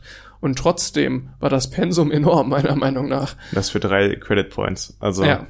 Und jetzt hauen die in anderthalb Wochen nochmal nochmal. drei Credit Points rein. Also da will ich mir gar nicht vorstellen, wie intensiv die das machen wollen. Insofern halt auch dieser Gedanke, sie werden Stress machen. Ja, das denke ich Ähm, auch. was halt schade ist bei Themen, die ich eigentlich ganz cool finde. Ja, ich bin mal gespannt, wie das so im Detail dann ausgearbeitet wird, das ganze Projekt. Ich bin auf jeden Fall gespannt, äh, freue mich nicht darauf, dass ich jetzt nach der Klausur, Klausur sofort da antanzen muss, aber das bin ich auch ein bisschen selbst schuld, weil ich die halt nachschreiben muss, ne? Eine witzige Geschichte, ein, ein Bekannter von mir aus dem Wohnheim, der ist Tutor jetzt bei genau diesem Projekt, wo wir Ja. mitmachen. Ähm, wahrscheinlich werde ich den da nicht sehen, weil es sind sehr, sehr viele Institute, die das anbieten. Ähm, das heißt jetzt nicht so wahrscheinlich.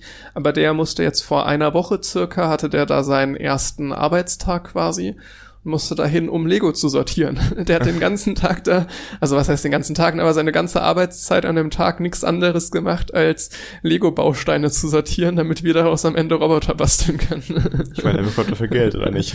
ja, ja. Also, Tatsächlich sind diese studentischen Hilfsjobs äh, gar nicht so schlecht bezahlt, also 12 Euro, glaube ich, circa. das würde ich dann aber auch machen. Pro Lego Stunde, ne? sortieren. Ja. Ja.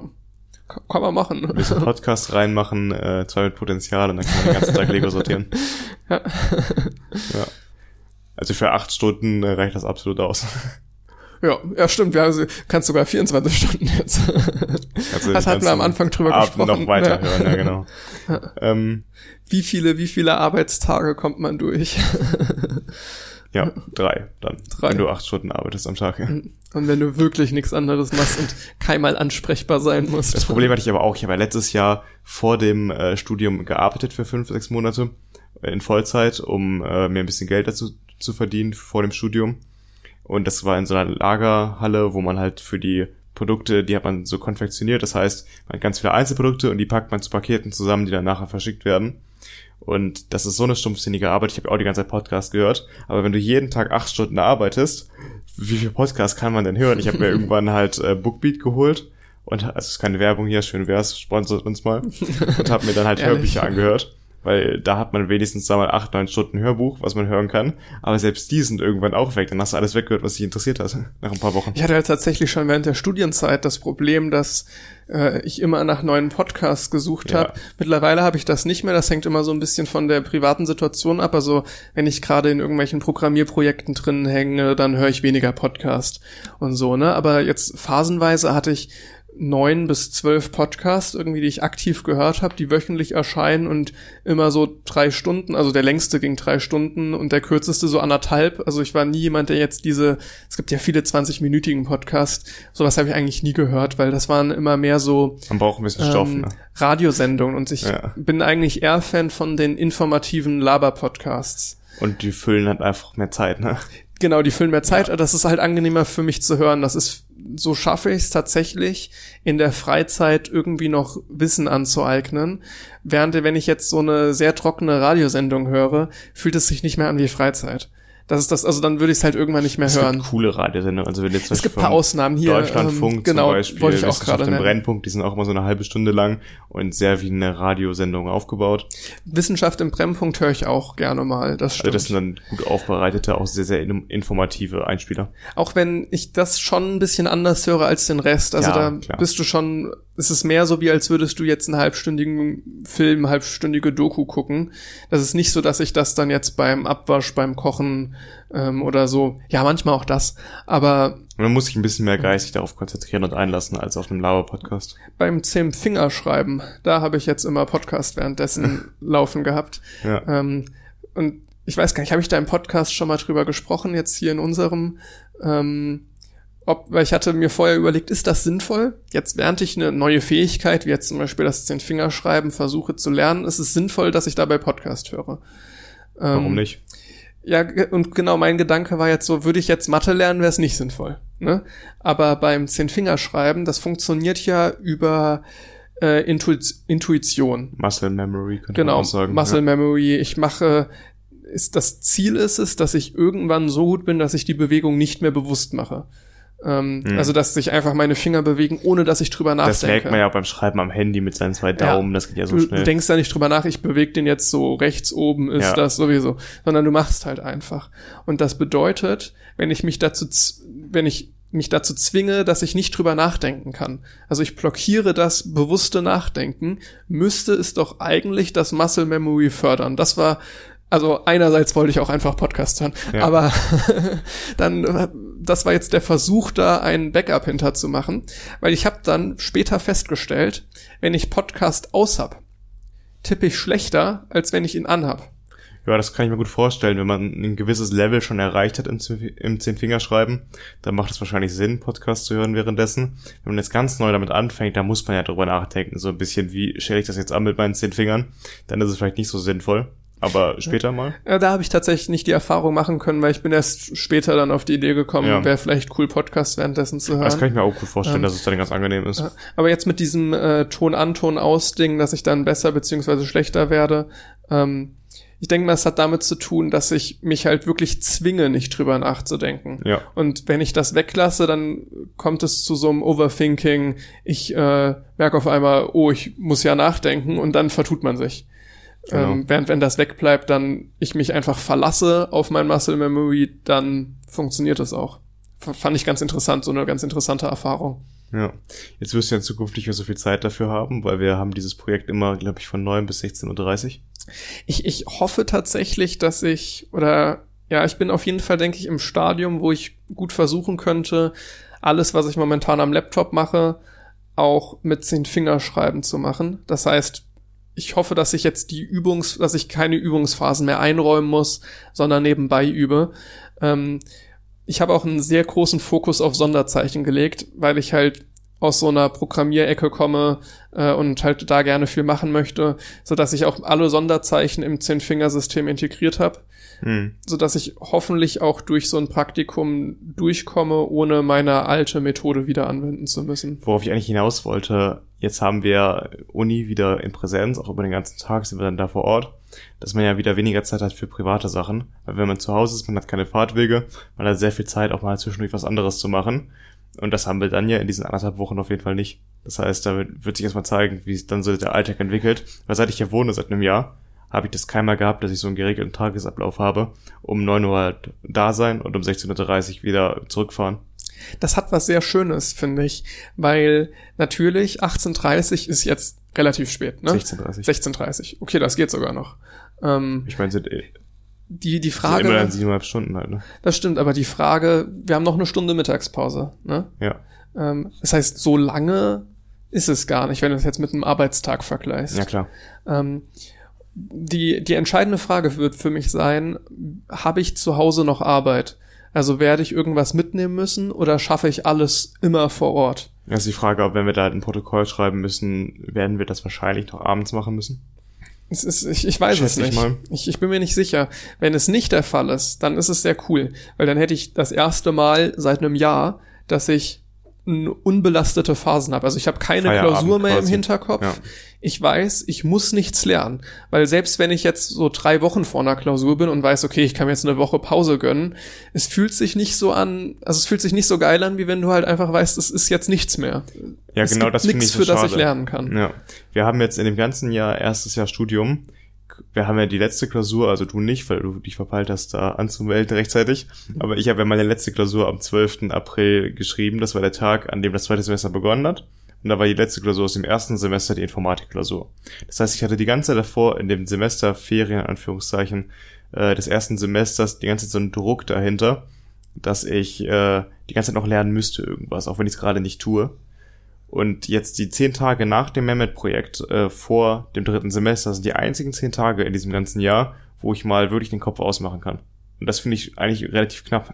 Die, du meinst die zehn Tage nach dem, nach genau, dem ja. Projekt, ja. Äh, bis zum dritten Semester. Genau. Ja, ja das stimmt. Das wäre diese Phase länger, das wäre sehr schön. Oder einfach mal zweimal im Jahr. Das war das halt wegen Corona so ein bisschen so, dass äh, wir keine freie Phase hatten im ersten Semester.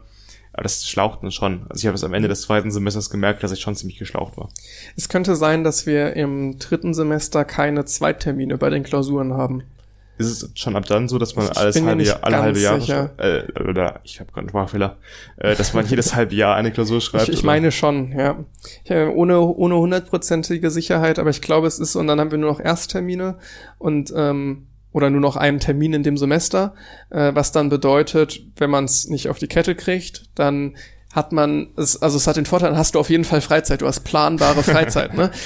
Natürlich ist es jetzt bekommen, mit ja. Freiversuchsregelung für uns sehr schön, dass wir diese zwei Versuche haben und dass wir so mit etwas Glück jetzt für die letzte Klausur tatsächlich das zweite Semester abschließen und dann, wenn alles gut läuft, auch alles abgeschlossen haben, weil das ist wirklich nicht selbstverständlich bei diesem Studiengang, dass man keine Restposten noch irgendwo hat, noch irgendein Fach fehlt oder sonst was, sondern wirklich bisher einen cleanen Verlauf hat, was das angeht.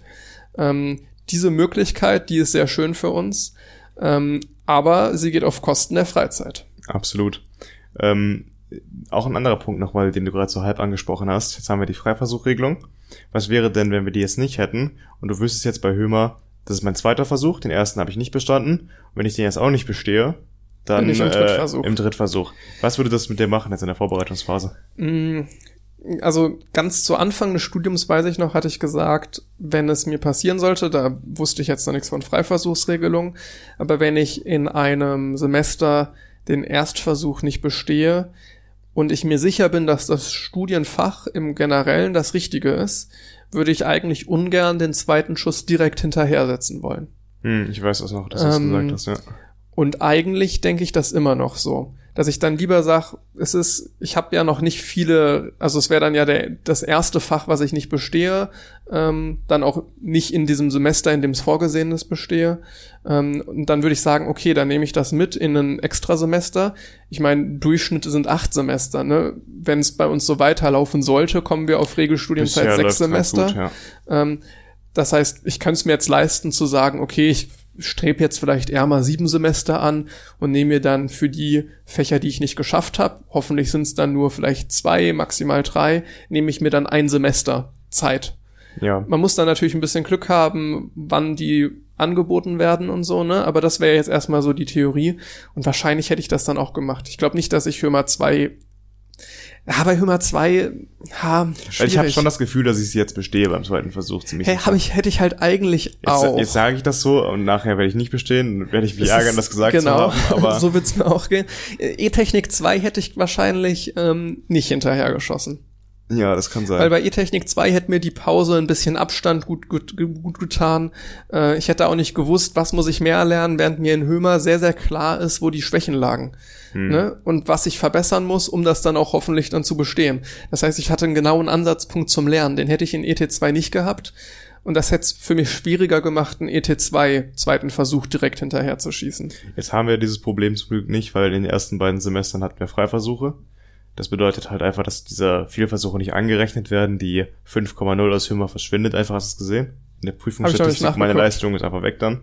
Und ähm, jetzt, wenn das ab dem nächsten Semester so ist, dass wir ab dann nämlich alle, jedes halbe Jahr einen Versuch haben, dann entfällt diese Problematik ja sowieso so ein bisschen. Dann ist natürlich auch da wieder die Frage, ne, wenn man jetzt etwas nicht besteht, Nächstes Semester ist auch wieder voll. Möchte man dann eine Extra-Klausur sich aufladen? Das muss man, glaube ich, so je nach Klausurtermin etc. ein bisschen entscheiden. Muss man sich überlegen. Gut, es das heißt immer, fünftes und sechstes Semester sollen im Vergleich leichter sein. Absolut, ja. Hängt bestimmt auch vom, von der Schwerpunktwahl ab, ob es tatsächlich leichter ist. Ähm, ja. Dann könnte man sich überlegen, ob man vielleicht da die Fächer nachholt. Ist bestimmt auch nicht ganz doof, die dann nicht im äh, vierten irgendwie direkt nachholen zu wollen, sondern vielleicht dann im fünften oder sechsten. Dann strebst du sogar weiterhin die sechs Semester an, ähm, aber hast halt ähm, trotzdem ein bisschen Abstand gewonnen und nochmal eine zweite Lernphase, die wirklich am Anfang beginnt und nirgendwo neu ansetzt. Äh, das ist, glaube ich, auch manchmal ganz gut, wenn man einfach nochmal von vorne an, anfangt, anfängt äh, Gerade wenn es dann was länger her ist, dann musst du es ja eh machen, aber dann hast du nochmal von vorne und dann festigt sich das Ganze nochmal. Und ich glaube auch mit den, also wie ich die Themen jetzt verstanden habe, reicht es auch, um die nächsten Module, also Hymar 3, Hymar 4 und E-Technik 3 und 4 zu bestehen oder zumindest zu versuchen zu bestehen. Das heißt, wenn man die dann geschafft hat, vielleicht sogar, dann sollte Hymar 2 bzw. E-Technik 2 auch nochmal leichter fallen. Das denke ich auch vor allen Dingen, weil es scheitert ja nicht an dem grundsätzlichen Verständnis des Faches ich habe nicht das Gefühl, dass ich jetzt irgendwie äh, einfach die Thematiken nicht verstanden hätte, hm. sondern es scheitert dann halt an speziellen Aufgaben. Genau. So. Die Lösungskompetenz von gewissen Problemen fehlt dann einfach noch. Ja, genau. Äh, aber das hindert mich jetzt nicht daran, ins nächste Hömer zu wechseln. Genau. Äh, ja. Was mich daran hindern würde, wenn ich ein grundsätzliches, grundsätzliche Verständnislücken der Thematiken hätte, dann wäre es der Fall. Aber ich glaube, dafür machen wir genug während des Semesters, dass es ja. gar nicht aufkommt. Ja. Also es ist dann wirklich mehr die, die Trainingslücke. In unserem Studium ist es ja auch gar nicht so, dass wir ähm, irgendwelche Module bestehen müssen, um anderes zu belegen. Das heißt, wir haben da gar keine Restriktionen. Wir können eigentlich belegen, was wir wollen. Ja. So kam dann auch jetzt von mir dann die Idee, ich schieb's ans Ende. Genau. Hätte man jetzt so eine Blockade quasi, wenn du Hömer 2 nicht bestehst, kannst du Hömer 3 nicht machen, sähe das natürlich anders aus. Und dann wäre es auch besonders gemein, wenn Fächer nur einmal im Jahr angeboten genau. werden. Weil dann hast ja. du ja wirklich, da musst du überlegen, was belege ich denn jetzt, damit ich naja, auf der, auf dem, auf die gleichen Credit Points komme im Optimalfall. Was auch ganz cool ist, wir haben keine Durchschnittsnoten, die man mindestens erreichen muss für Mastermodule. Das heißt, äh, auch wenn man mal nicht so eine gute Note schreibt, wie jetzt vielleicht in E-Technik 2, ist es gar nicht so relevant für den Master, weil wir trotzdem uns noch jeden aussuchen können. Ja, ja, das ist ein großer Vorteil, wenn man an der RWTH von Anfang an studiert als Bachelor, ähm, weil die ihre eigenen Studierenden automatisch in den Master übernehmen. Ja. Ähm, das ist wirklich nicht bei allen Unis der Fall. Uni Köln ist es zum Beispiel nicht so. Da musst du selbst als Uni Köln Student, Studierender ähm, halt eine Durchschnittsnote haben, um in Master gehen zu können. Die Leute, die das dann nicht haben, die können sich dann bei anderen Unis bewerben. Wenn sich jetzt jemand anders an der RWTH für einen Master bewirbt, dann hat er auch eine Durchschnittsnote. Also Echt? die, okay. ähm, ja, die fahren so eine Zweiklassengesellschaft. Also die halten ihre Studenten für so geil, dass ja, sie die, dass sie die mitnehmen wollen, egal welche Noten und die von außerhalb, die müssen Noten haben. Ah, okay. Ja, manche ähm, Mastermodule in gewissen Studiengängen sind auch so überlaufen, da braucht man das auch. Ähm, hier an der RWTH ist es ja so, dass wir einfach enorm viele Kapazitäten haben. Es fangen ja auch jedes Jahr 800 an, auch ohne NC hier unseren Studiengang. Und diese großen Kapazitäten ähm, schaffen auch überhaupt erst die Möglichkeit, dass man so viel dann auch im Mastermodul anbieten kann. Gerade auf dem Master bin ich dann nochmal sehr gespannt, ähm, nochmal so tiefer thematisch, ein bisschen praktischer vielleicht auch reingehen. Bis dahin ist es ja noch ein bisschen hin. Ist ne? noch was hin. Erstmal, genau, erstmal sind die Schwerpunkte nochmal ein interessanter Ding, interessanter Sache, wenn das dann kommt. Es kommt ja nächstes Jahr, dass wir die wählen müssen. Ich sehe hier gerade, wir knacken diese Folge die Zwei-Stunden-Marke mal wieder. Lang ist Wahnsinn. es her. Hätte ich jetzt gar nicht gedacht, dass wir jetzt gerade noch mal so lange geredet haben. Ich glaube, Rekord war 2,20, ne? Das kann gut sein, äh, ja. Aber wir waren lange nicht mehr über zwei Stunden. Insofern nutzen wir das ja auch mal, um einen Punkt zu machen. Würde ich auch sagen, ja. Und dann hören wir uns in zwei Wochen wieder. Ich würde noch kurz anmerken, dass wir empfehlen, uns äh, auf Spotify zu folgen, uns bei iTunes eine Bewertung zu schreiben und äh, was man nicht vergessen darf, wir haben einen E-Mail-Account, schreibt uns gerne was, das motiviert uns und wir können mit dem Feedback sicherlich was anfangen. Genau, weiterempfehlen und so weiter. Genau. Gut, dann bis in zwei Wochen. Ciao. Ciao. Das war 2 mit Potenzial. Jeden zweiten Freitag erscheint eine neue Folge überall, wo es Podcasts gibt. Anmerkungen, Feedback oder Themenvorschläge kannst du uns gerne per E-Mail zukommen lassen. Oder du schaust mal bei Twitter und Instagram rein. Alle Infos in den Show Notes.